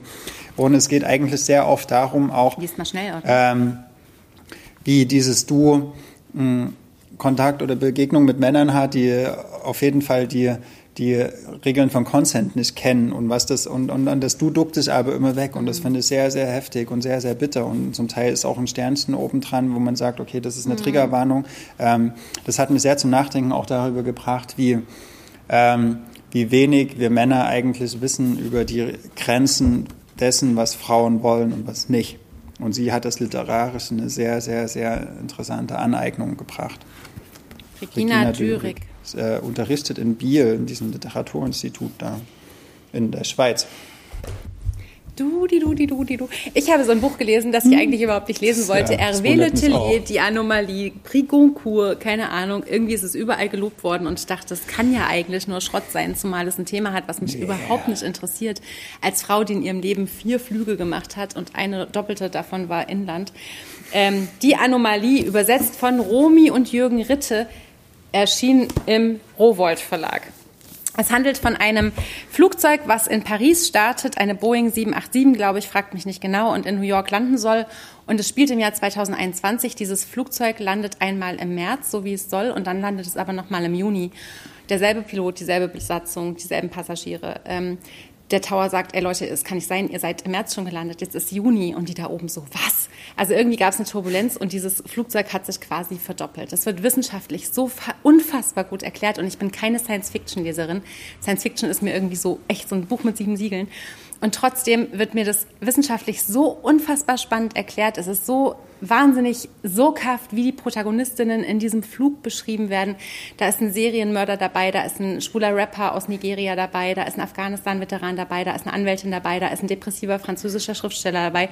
Wie die quasi alle sich selbst begegnen, nur drei Monate ihrer Zeit nicht kennen. Es ist wahnsinnig gelungen und das ist eines der Bücher, wo ich immer sage, wenn ihr Probleme habt, ins Lesen zu kommen, wird die Anomalie euch helfen. Hervé Letellier. Punkt. Ich finde es krass, dass du. Könntest du das mal lesen, bitte? Ja, mache ich. Ich habe aber nicht die schönen Hardcover aus. Alleine dieser Victor hm. Misel, dieser ich französische Schriftsteller, der wird dir so gefallen. Es gibt so einen Typen, der hat Bauchspeicheldrüsenkrebs, aber drei Monate später ist es natürlich weg. was ganz anderes. Da ist er tot. Na, da ist er einmal tot und einmal lebt er aber noch. Ah, so. Zum ah, Beispiel. Es ist, ja. ja, aber es ist so gut gemacht es gibt keinen Literaturpreis auf der Welt, wo ich so interessiert ja. bin wie beim Prix Goncourt. Dann liest es mal. Ich finde, das ist, dass die, die haben die beste Auswahl immer. Und es ist so, so Noch besser als Pulitzerpreis. Ja. Und Pulitzerpreis ist auch gut, aber Prix Goncourt ist noch mal. einen Tag besser. Ja, es wundert mich das nicht. Aber ja, das, aber das ist eigentlich. Das Jahr war irgendwie komisch. Das nächstes Jahr, Jahr, wird besser. Das Lesejahr war. Ja, nächstes oder? Jahr wird besser und du nimmst hm. es dir nochmal vor. Hm. Das ist echt ein Vergnügen. Sagst du meinem Therapeuten. Yes, I will. okay. Apropos Therapeut. Aperona sagt, ich mochte es nicht. Entschuldige kurz. Ich finde es so spannend, dass es endlich auch mal Leute geben, die dieses Buch nicht mögen, weil ich sage, dieses Buch mögen alle Leute. Aber heute habe ich auch jemandem gesagt, man mag es oder man hasst es auch manchmal. So, entschuldige, du bist dran. Worüber hm. reden wir denn? Therapie, nein. Ja, auch. Wir reden über Dilek Güngor, Vater und ich, äh, erschienen im Verbrecherverlag. Ähm, die Hauptfigur ist eine Journalistin in, in Berlin, die sehr, sehr gute Interviews führt und, und erfolgreich ist und ähm, sehr gut mit Sprache umgehen kann. Und dann gibt es eine Situation, dass die ihre Mutter, die irgendwo in der Provinz mit ihrem Vater zusammen wohnt, ähm, so ein Spa-Hotel mit ihren FreundInnen ähm, geht und der Vater ist für ein paar Tage allein. Der Vater ist Gastarbeiter erste Generation, also aus der Türkei gekommen und sie geht nach dahin und will eigentlich mit diesem Vater mal reden. Sie will diese Situation nutzen, um mal um mal richtig mit dem Vater zu reden, vielleicht auch so, wie sie es von mhm. Berlin aus gewohnt ist mit ihren Interview. Ähm, Gästen und scheitert daran natürlich, weil der Vater nicht reden kann. Der hat es nie gelernt zu sprechen. Der hat es nie gelernt, irgendwie über seine Gefühle zu reflektieren, über sein Verhältnis zu anderen. Hat ja auch seine Frau ah, und, alles gemacht. Genau, und das kennen wir so, so gut, diese, diese, diese, diese Konflikte, dass man, dass man mit den Eltern reden will und es scheitert. Hm. Ja. Ähm, aber das, das gibt trotzdem was sehr Tröstliches in diesem Buch, weil sie darstellt, dass dass der Vater anders kommuniziert, über Gesten, über eine bestimmte Körperlichkeit, auch über eine bestimmte Verlässlichkeit. Und das finde ich, eine, ähm, das, das klingt jetzt vielleicht ein bisschen, aber für mich war das wirklich tröstlich zu, zu, sehen oder zu lesen, dass man, dass die Beziehung der Eltern mehr ist als diese Art von von sehr, sehr versierter Sprache, die wir gern mit ihnen mhm. führen würden, so, oder diese Dialoge, sondern es geht auch noch um andere Sachen. Und das arbeitet sie auf eine sensible, meiner Meinung nach ein bisschen zu kurze Art und Weise. Es hätte länger sein können. Das Buch ist nicht lang genug. Das sage ich selten. Das sage ich wirklich selten. Aber hier sage ich, äh, genau, Vater und ich von Dile Güngo ist eine gute, gute Beschreibung dessen, wie komplex die Beziehung zwischen Eltern und Kindern sein kann. Zu lang. Nein, es ist okay. Könntet ihr bitte alle... Wir werden, mit, wir werden immer länger. Mit, wir, wir, ja, wir reißen uns jetzt ein bisschen zusammen. Okay. Aber guck mal, ich habe die neue Flasche ah. geholt. Das ist die schönste ah. aller Zeiten. Die heißt wirklich Full of Rage. Könntet ihr mal kurz schauen, weil ich mich wirklich gefreut habe auf diese Champagner-Folge und gedacht habe, was ist besser als Champagner? Es ist dieser Grauburgunder. Und weil wir gleich quasi den, den, den zarten hinter uns haben, ähm, können wir dann gleich den richtigen anfangen. Und ich möchte bitte, dass ihr alle Phon lest, von Marente de Moor, übersetzt aus dem Niederländischen von Bettina Bach. Es handelt von Nadja und Lev, ein älteres Ehepaar, also er schon relativ wirklich an der Grenze zum, zum sehr, sehr klapprig alten, äh, senilen Dement sein. Sie ähm, eine wahnsinnig gestandene Frau, die an der westrussischen Grenze in so einem ehemaligen zoologischen Labor mitten im Wald leben. Also die Gegend ist völlig entvölkert. Also nachdem die Sowjetunion zusammengebrochen ist, sind auch die letzten Nachbarn weg. Die Batteriefabrik, die es noch gab, die hat zugemacht. Ähm, die Arbeiter sind noch so ein bisschen zuletzt plündernd durch die Gegend gezogen. Dann sind die auch irgendwann verschwunden. Aber Nadja und Lev halten dort aus und Nadja blickt so ein bisschen zurück auf so ein wirklich verrücktes Leben. Sie hört aber auch Geräusche. Sie redet mit einem imaginären Lokführer, der scheinbar das ganze Leben dort lenkt. Es sind wahnsinnig viele Bruchstücke, es sind wahnsinnig viele lose, offene Fäden. Und es ist eine Sprache und eine, eine, eine Feier des, des präzisen Blicks. Ich finde, Frohn müsste eben auch viel, viel mehr besprochen werden. Von Marente de Moor, übersetzt aus dem Niederländischen von Bettina Bach sehr russischer Roman einer Niederländerin, auch selten. Kulturelle Aneignung? Nein, die hat Slavistik studiert, lange in Russland gelebt. Dann nicht. Die ist die bessere, sage ich jetzt nicht. Manchmal hat man von außen ja einen besseren Blick. Ja, vielleicht. Vielleicht auch. Oder von innen. Katja Lewina, Bock, Männer und Sex, äh, erschien im Dumont Verlag. Das, äh, ich habe das in die Hand genommen, weil ich mich wirklich mehr mit kritischer Männlichkeit auseinandersetzen wollte und äh, und das Bedürfnis habe, äh, mehr darüber zu erfahren, warum wir Männer eigentlich oft solche Idioten sind. Und sie erzählte die Geschichte oder eigentlich die Biografie eines fiktiven Mannes von, von der Geburt bis zum Tod und wie er sich jeweils in seinem Verhältnis zum Sex, zu sich selbst, zum Körper, zu Frauen, ähm, zu anderen Männern ähm, darstellt. Und das ist eine, das ist auf eine, finde ich, relativ oberflächliche, sehr flapsige Art geschrieben, aber es sind auch ein paar sehr, sehr, sehr, sehr gute Gedanken darin. Zum Beispiel, dass, dass wir Männer zu so einer Art gefühlslosen äh, zu gefühlslosen Wikingern erzogen werden, die mhm. die nicht in der Lage sind, über ihre eigenen Gefühle zu reflektieren und dass, dass diese Art von Erziehung, diese, diese Männlichkeit, die wir so äh, anstreben, ähm, uns Männern genauso schadet wie den Frauen, die wir unterdrücken, die wir, ähm, von denen wir keinen Consent einfordern und sowas, sondern ähm, oder äh, nicht einfordern, sondern erfragen. Ja. Das ist ja einfordern, falsches Wort. Ähm, genau, und, und, und sie bringt das gut auf den Punkt. Also für jemanden, der noch nicht sich mit kritischer Männlichkeit beschäftigt hat. Auch meinetwegen die, die, die jungen Brüder oder sowas, ist es ein gutes Buch, vor allen Dingen deswegen, weil es unglaublich vulgär geschrieben ist. Also äh, die, die macht, die, die, die, die erzählt auf so einem Kneipenwitzniveau und, und da geht es auch sehr, sehr, sehr ähm, drastisch zur Sache in ihrer Sprache. Das, da, also das, da, das habe ich gemocht. Ich glaube, andere würden es total ähm, blöd finden, dass die so vulgär ist. Ich fand gerade das Vulgäre in dem Moment sehr gut, so weil äh, das ein bisschen der ganzen Sache die Ernsthaftigkeit nimmt, ohne dass es unterkomplex wird. Ähm, aber zum Schluss hätte ich mir gern noch einen Schritt mehr gewünscht, aber vielleicht bin ich da einfach schon, habe ich schon zu viel darüber gelesen. Hast du ihr Vorgängerbuch gelesen? Also nee, sie hat nee, Bock? aber das glaube ich, solltest, solltest du tun? Mhm, mhm. Ich glaube schon. Ich würde gerne von dem Traubensaft jetzt mal zu Grauburgunder übergehen. Warte, ich mache auf und du erzählst. Komm. Ja, aber ich nee, kann nee, das. nee, nee, komm, ich, äh, lass dich. ich habe ja früher mal gekellnert. Oh. Ja. Das ist lange her, aber brauchst Vielen Dank. Ähm, und das ist nämlich der mit der schönen Flasche. Da kauft man quasi. Guck mal, wie dunkel der ist. Guck mal kurz, der ist noch dunkler. Schau mal. Hm. Das ist ganz schön krass. Du hast noch was in deinem Glas. Ne? Seht ihr den Unterschied? Mal hier, ich dachte, wir sind Weißwein abhängig. So. Aber das ist Weißwein. Das ist Grauburgunder. Das ist nämlich das okay. Tolle. Das ist Weißwein. I love you. ich dich auch. Jetzt ist es raus. Meinst du, wir wirken Oh, könntest du den un- noch mal unseriös? kosten, bitte? Das ist ja kein Vergleich. Darf ich mal? Also So vor allem muss man den nacheinander trinken. bisschen frisch getestet. Ja, ja, und äh, geboostert. Weil Impfen auch ähm, das Einzige ist, was uns jetzt allen... Alter! Alter, oder? Also, Ich war wirklich mit Frauen Alfred essen. Biolek würde ich es bin sich einmal mit Tragen vier Frauen essen gegangen und einmal mit einer ganz tollen Frau. Und wir sind so richtig in ein großartiges Restaurant gegangen, wo man eigentlich hinterher nicht auf die Rechnung Boah. guckt, weil es wird einem ganz schlecht. Und da haben wir eine komplette Flasche von diesem Wein bestellt. Also zu viert und auch mal zu zweit. Und es war so die beste Essensgeherfahrung, die ich hatte. Könntet ihr, wenn ihr oh, das ist irgendwie euch leisten trocken. könnt, Das alle so, das so tolle Frauen so- zum Essen einladen. Find's gut. Ich mag das, wenn es Der ist toll, oder? so und man, es fällt gar nicht auf, dass er nicht weiß ist. So. Schmeckt wie ein. Weißer. Hm. Es ist auch ein Grauburgunder. Wir werden nicht abtrünnig. Ist, äh, Aber könntet ihr mal kurz, also er heißt Full of, Full of Rage Ja. von christopherfull.de. Das müssen wir auch noch mal kurz klären, wer dieser Christopher Warte. ist und ob er uns vielleicht ab, der nächsten, äh, ab dem nächsten Jahr sponsern will. Würde ich sofort Ja sagen. Lieber von Grauburgunder sponsern lassen als von Verlagen. Mölsheim. Was ihr bitte. Rheinischer Landwein.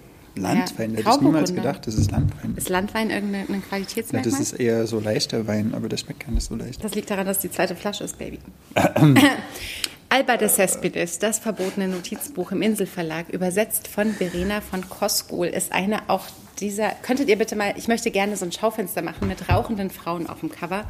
Und natürlich wäre Das dieses. erzählst du seit drei Jahren. Aber ich habe ein bisschen Angst, genau. Ich habe ein bisschen Angst vor der. ähm, Januar, okay. Mal schauen. Ich, na, mal Januar, ist, Januar ist viel zu tun. Januarwette für Maria.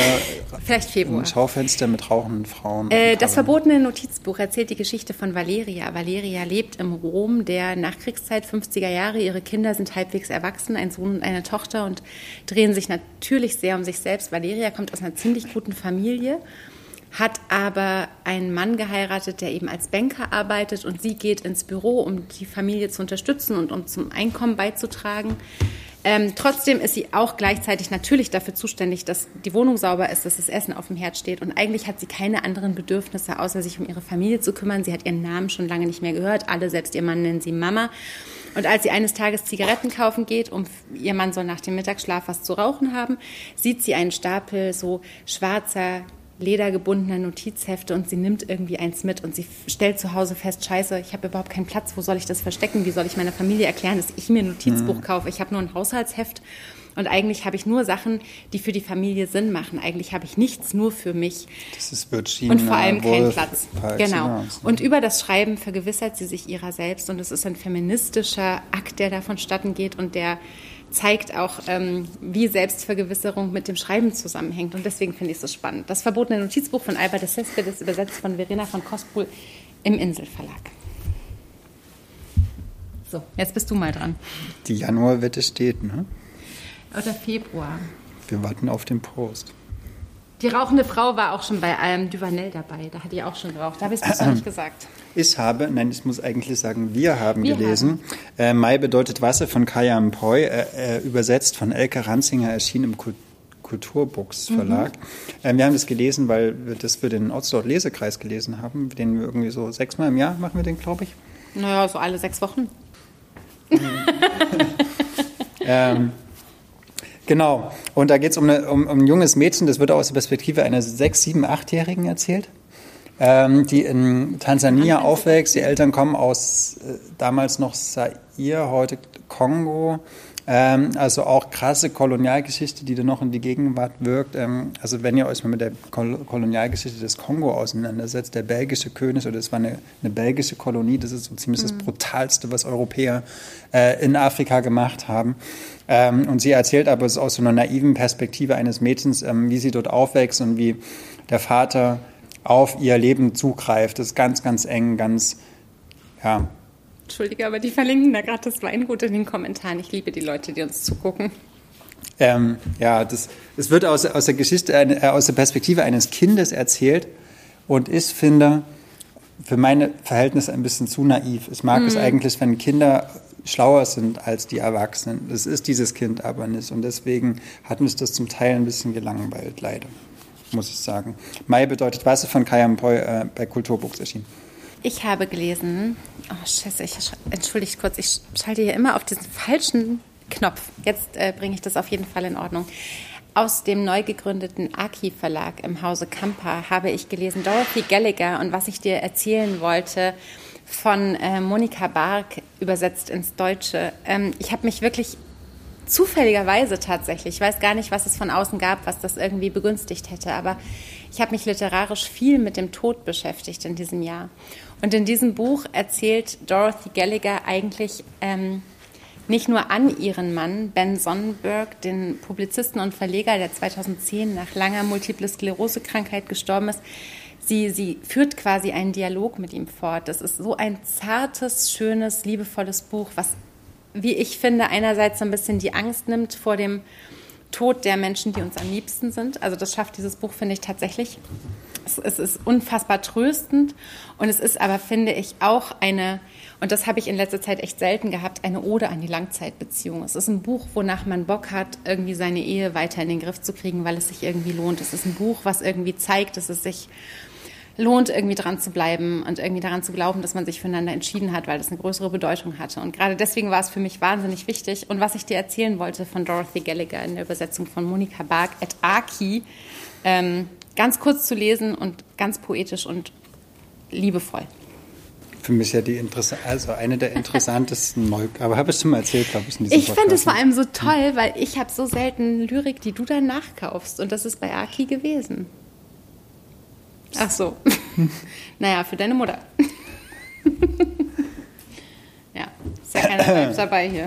Nein, aber das ist also, guckt euch das Programm des Aki Verlags an. Mhm. Das ist wirklich, das, die Bücher sind wunderschön gemacht. Das sind geniale Texte. Das liegt dann an also, Katrin Dörig, die will ja. einfach Sachen machen, die sie selber lesen will. Und das selten, bei seltenen, also selten findet man, dass das mhm. wirklich so zutrifft, dass man das auch glaubt.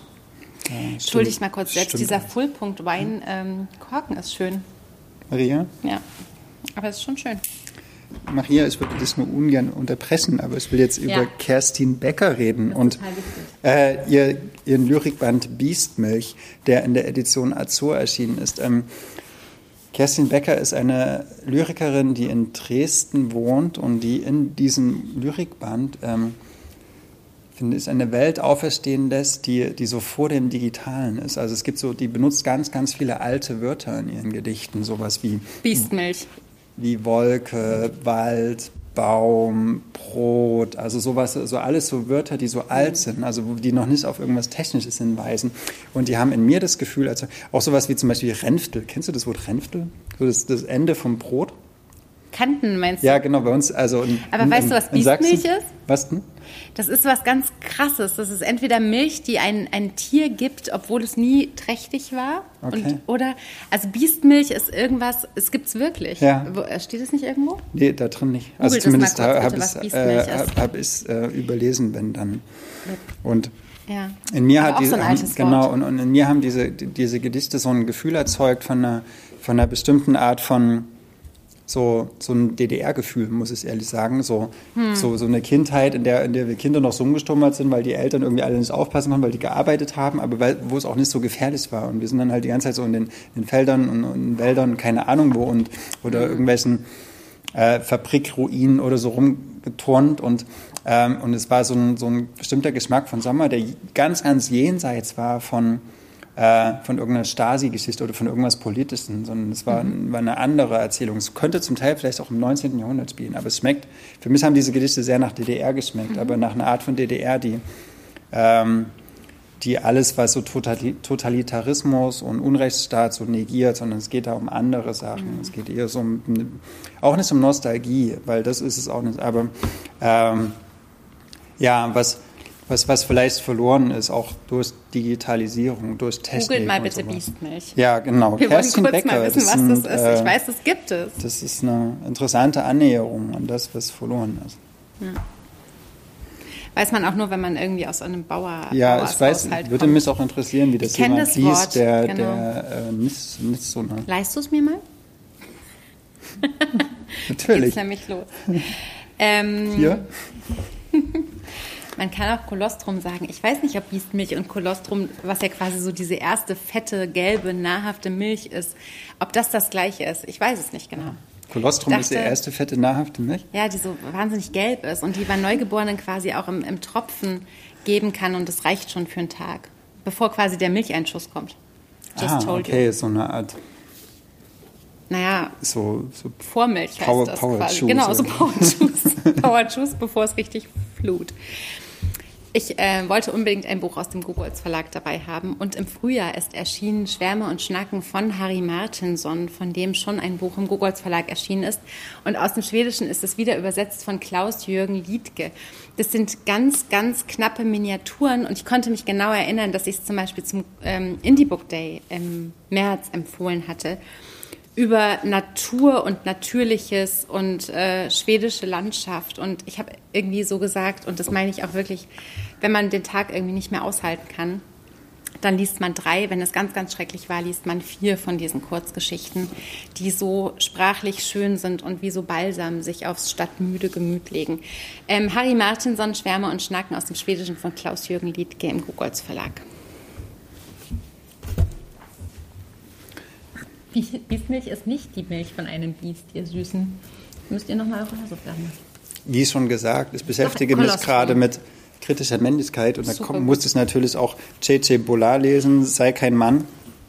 Warum Männlichkeit ein Albtraum für Jungs ist, übersetzt von Malcolm O'Hanver, äh, erschienen bei Hansa Plau. Das ist ich weiß gar nicht, ob es dieses Jahr erschienen ist oder schon letztes Jahr. Auf jeden Fall ist es ein Buch, worüber sehr viel gesprochen wurde, zumindest in dieser äh, in, in Feminismuskreisen. Und äh, es geht weiter als Katja Lewina und es ähm, erzählt zwei Sachen, die ich sehr, sehr interessant fand. Das erste war, ähm, wie zum Beispiel Lesen unsere Männlichkeit mhm. auch herausfordert oder wie, die, wie das Lesen die Männlichkeit in Frage stellt, weil Lesen eine Art Empathieschulung ist. So, weil wir Männlichkeit heißt eigentlich sich den Gefühlen verweigern, sagt mhm. er.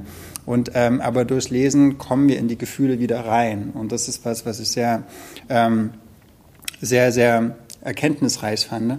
Und das Zweite, ähm, warte mal. Ah, fuck. Ähm, Maria, es tut mir leid. Nicht fuck sagen, aber ähm, es ist auch ähm, schon eine Minute neun. Vielleicht ja. du schon alles gesagt, was dazu zu sagen ist. Es wird äh, ganz, ganz viel gekauft, weil es, glaube ich, wenig zu diesem Thema auch gibt, oder? Also aus es, war, es war ganz viel, war auch nicht neu, so zum mhm. Beispiel, dass er, dass er sagt, dass ähm, dass, die, dass es eigentlich so das Prinzip Heterosexualität nicht gibt, dass uns das aberzogen wurde. Aber er sagt auch, genau das meine ich, Entschuldigung, meine ich jetzt nochmal, äh, der, der Gedanke ich versuche gerade mitzudenken. Ähm, der, er sagt, dass, dass der Gedanke, dass der Mann die Frau beherrscht und dass es eine Heterose dass das Heterosexuelle das Normative ist, ähm, dass das eine Art koloniale Bewegung ist. Also dass das durch ja. das Christentum in die Welt gekommen ja. ist. Und er erzählt auch so von alten ähm, afrikanischen ähm, Naturvölkern und sowas, wo das überhaupt nicht der Fall war. Ich muss wo, mal kurz wo, Inga Linde antworten. Es ja, sind noch jeweils drei Bücher. Wo der, wo der wo der Mann Hier. überhaupt nicht so diese, diese, die, diese Machtposition hat und das ist eigentlich eine relativ neue Erfindung der, der westlichen Welt ist, dass, dass der, der Mann alles bestimmt, sowohl die Sexualität als auch die Familie, als auch die Wirtschaft und sowas. Und, und es gibt ganz, ganz viele Kulturen in der Welt, wo das Jahrhunderte, Jahrtausende lang nicht der Fall war. Und, Darf ich mal ganz kurz sagen? Ist, hm? Es gibt dieses Aufklärungsbuch aus dem Achse Verlag, das heißt Erbsen klein, Melonen groß. Und da wird Kindern ganz normal als, als quasi Erklärung des sexuellen Akts erklärt, dass die, ähm, dass die Vagina den Penis umstülpt. Also quasi ist dieser Penetrationsmythos quasi mal widerlegt, weil es in einem Aufklärungsbuch für Kinder einfach nicht erzählt wird, der Penis dringt in die Scheide der Frau ein, sondern im Prinzip andersrum. Und ich habe das gelesen und dachte so, wow, was wird das verändern? Was wird das mhm. verändern, wenn Frauen, kleine Mädchen äh, mhm. äh irgendwie ihren Töchtern äh, Frauen ihren Töchtern erzählen, ja. dass es quasi so rum funktioniert. Und nicht als Ermächtigungsgeste genau. des Mannes oder als Sondern, so eine Art, ja, so eine Genau, wenn das ausführende mhm. Organ mhm. quasi von der Frau ist und, und alleine diese, diese, diese, diese Nuance in der Sprache ändert so viel. Das ja. ist unfassbar. Und da geht er auch drauf ein und das finde ich sehr interessant. Aber ich finde, wir müssen noch sehr, sehr, sehr, sehr, sehr viele Bücher genau zu diesem Thema lesen und genau. schreiben. Vielen Dank, ihr Lieben. Für acht müssten noch kommen. Das stimmt. Bei mir sind es noch vier. Sind es bei dir noch drei oder auch noch vier? Ich möchte, ja. dass ihr kurz weghört, wenn ihr morgen bei der Freitagsstunde dabei seid, weil ich will über dieses Buch morgen Abend ganz, ganz viel reden. Es handelt sich um Banin, Kaukasische Tage, übersetzt äh, again von Bettina Bach, die auch schon Marente de Moors Phon übersetzt hat.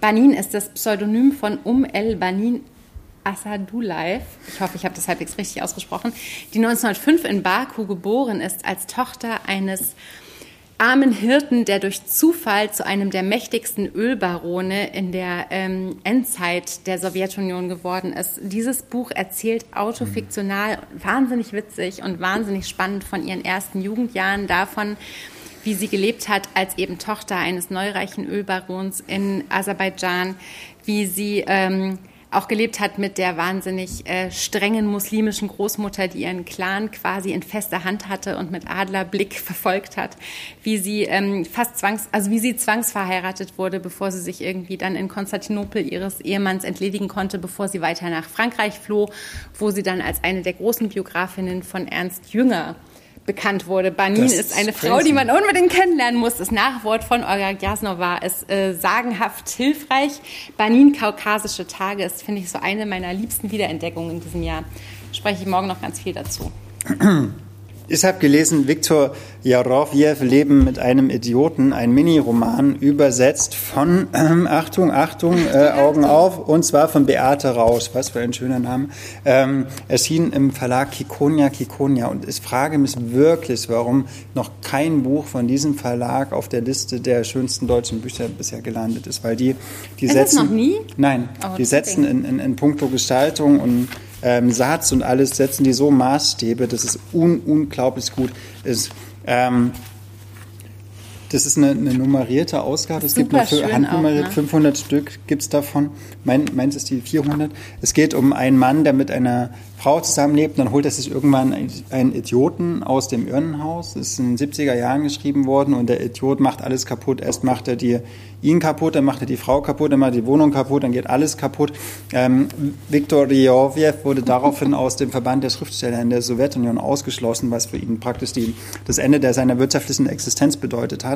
Es ist ein unglaublich russischer Roman. Also wer, wer die, die, die, die, die russische Art zu schreiben mag, der wird hier sehr äh, sehr auf seine Kosten kommen. Und Kikonia, Kikonia als Verlag gilt es sowieso zu entdecken. Punkt. Das finde ich sehr schön gesagt. Mein drittletztes Buch ist 50 Wörter für Schnee von der schottischen Lyrikerin Nancy Campbell aus dem Englischen übersetzt von Brigitte Jakobait. Und ich zeige das mal kurz für den Livestream auf Instagram gerade mit äh, Fotografien des ersten Schneekristallfotografen Wilson Bentley. In 50 ähm, literarischen Miniaturen geht ähm, Nancy Campbell quasi dem nach, was die sprachlichen Eigenheiten rund um die Welt von Schnee sind. Sie geht also, und es ist eine super schön gestaltete Ausgabe im Verlag Hoffmann und Kampe. Sie geht irgendwie dem nach, was Schnee im Japanischen, im Grönländischen, im Schottischen, im Thai, im Hebräischen, im Russischen, im Isländischen sein kann. Das ist ein Buch, was uns vielleicht so ein bisschen versöhnen kann mit der kühlen Zeit, die vor uns liegt und was ähm, sowohl für LyrikerInnen als auch für mh, mm, Freundinnen schöner Bücher und in blauer, ein wahrer Hort sein kann. Es ist auf blau gedruckt. Ja, also es ist also, ein sehr schönes Blau auch. Es ist ja, ein blau-schwarz, oder? Ja, 50 Wörter für Schnee von der schottischen Lyrikerin Nancy Campbell. Habe ich gerade genuschelt? Hm? Ich glaube du. auch. Aber es könnte an diesem Full of Rage Wein liegen. Und zwar, äh, hm. ich habe gelesen von Olate Frank Dunkelkalt. Das sind Gedichte, die sind im Verlag Literarisch Diverse Verlag erschienen. Der ähm, sowieso so toll ist. Jasmina genau. Altinai macht den und die gibt nämlich auch dieses Magazin raus, literarische Diverse.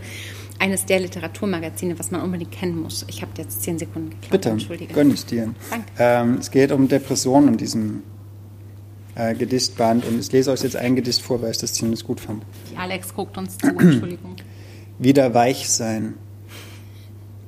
Ich möchte lernen, weich zu sein wieder weich zu sein mit dir, mit mir, mit uns. Ich denke, ich habe es irgendwo in den Tiefen dieser Schmerzwelt verloren, irgendwo in den Schubladen meiner selbst. Damals, jetzt fällt es mir ein, ging ich dorthin, ich kletterte hinein, tief, sah alles an, das Dunkel, den Verlust von Verbindungen zu mir und den Verlust meines Liebevolls. Und ich nahm alles mit hinaus, denn die Trauer und der Verlust, das alles war so kraftvoll, doch ich habe meine Weichheit dort vergessen oder irgendwo auf dem Weg hinaus verloren. Jetzt muss ich wieder lernen, Liebe zu sein. Ich will wieder Liebe sein und ich weiß noch nicht ganz wie. Alles, was ich momentan sehe, zerrt. Nein, es überschwemmt. will stattdessen wieder Hände halten, Luft anhalten, springen und dann gemeinsam schwimmen. Das ist das beste Gedicht in Dunkelkalt von Olate Frank Lyrik. in der Übersetzung von Hinrich Schmidt-Henkel ist wieder Der tolle erschienen. Hinrich Schmidt-Henkel. Das gab es neulich äh, schon. Das ist jetzt also nicht neu übersetzt, sondern wieder erschienen. Dem Freund, der mir das Leben nicht gerettet hat, von Hervé Guibert. Ähm, Hervé Guibert ist 1991 an AIDS gestorben und dieses Buch erzählt in der ersten Person die Erfahrung einer HIV-Diagnose in, in der Mitte der 80er Jahre. Es ist ein sehr, sehr poetischer, intensiver und wahnsinnig wichtiger Text, finde ich. Ähm, jetzt neu erschienen im Verlag August, im August Verlag ist auch der Zytomegalie-Virus von Hervé Guibert, auch in der Übersetzung von Hinrich Schmidt-Henkel. Da gibt es ein wahnsinnig wichtiges, großartiges Nachwort, das ihr auf jeden Fall lesen solltet. Es ist also quasi ein Doppelbuch, was ich euch hier empfehle. In der äh, Person des Freundes des Erzählers ist eindeutig äh, Foucault zu erkennen. Das ist damals auch schon äh, relativ, ähm, hat zu Aufruhr geführt. Auf jeden Fall ist es gut, dass er Hervé Guibert jetzt wieder ähm, verlegt wird und lieferbar Hm. ist.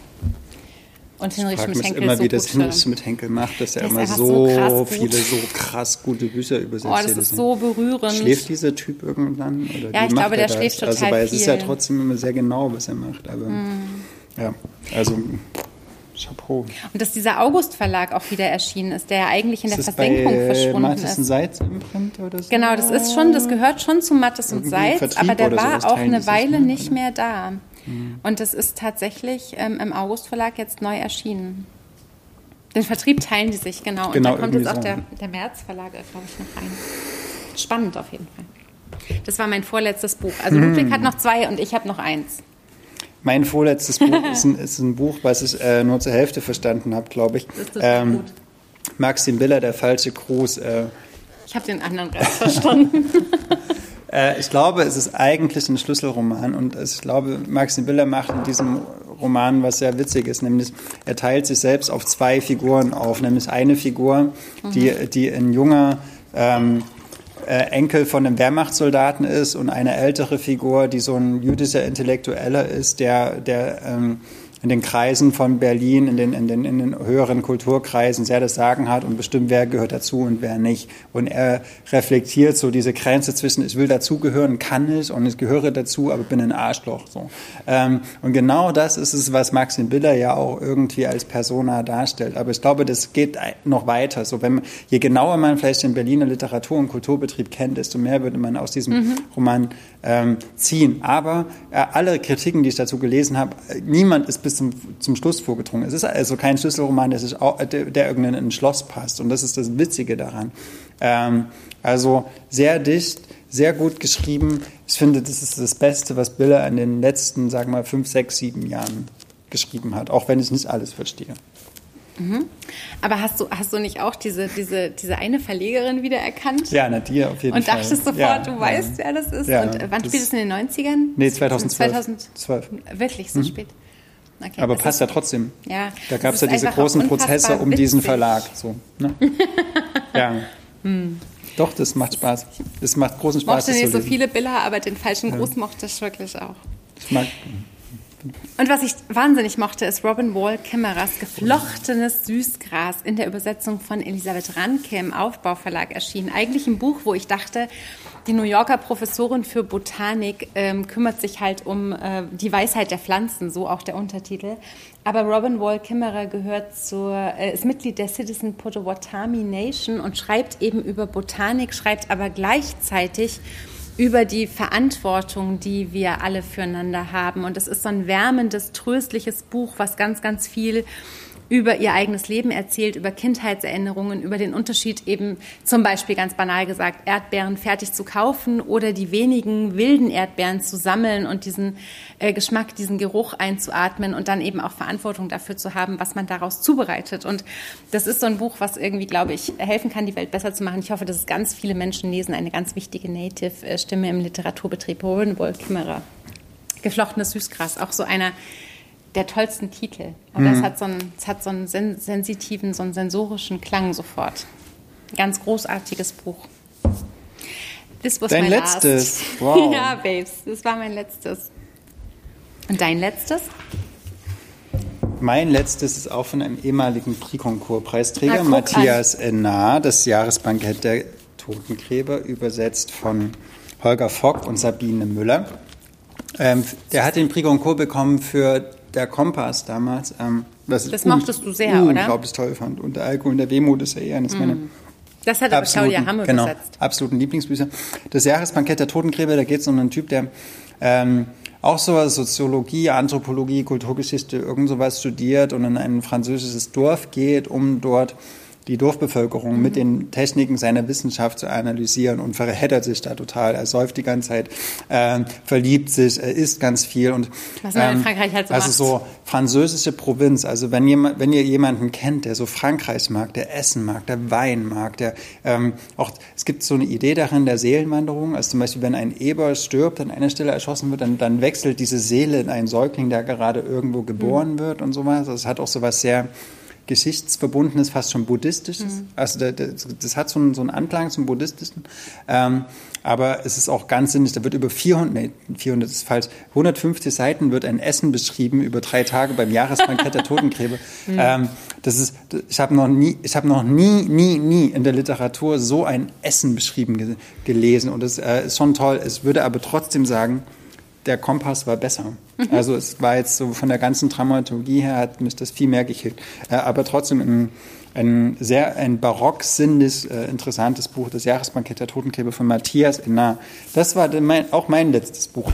Wir sind Wir haben fertig. 30 Bücher, äh, nee, 60 Bücher. In, in, in 60 Minuten in fast. ein bisschen mehr als 60 Minuten fast besprochen. 60 Minuten. Wir danken euch sehr, dass ihr so tapfer und so ähm, interessiert zugehört habt, dass ihr dabei geblieben seid, dass ihr Kommentare ähm, mit wahnsinnig wichtigen, informativen Quellen äh, uns äh, dargelassen habt. Wir freuen uns auf den Januar. Da gibt es dann eine neue Folge Letzte Lektüren ohne Untertitel und wir reden einfach über zuletzt Gelesenes.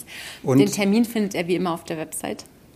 Ähm, genau, und wir möchten noch jemand vor die Kamera bitten, der die ganzen allerletzten letzten Yes. Folgen immer vor der Kamera stand und, und, und kontrolliert hat, ähm, ob, wir, Ja. ob wir genau im Bild sind, der uns Handzeichen gegeben hat. Ja. Ähm, Raphael, kommst du mal bitte kurz hierher auf die andere Seite? Den habt ihr noch nie gesehen, aber der war Ja. immer dabei.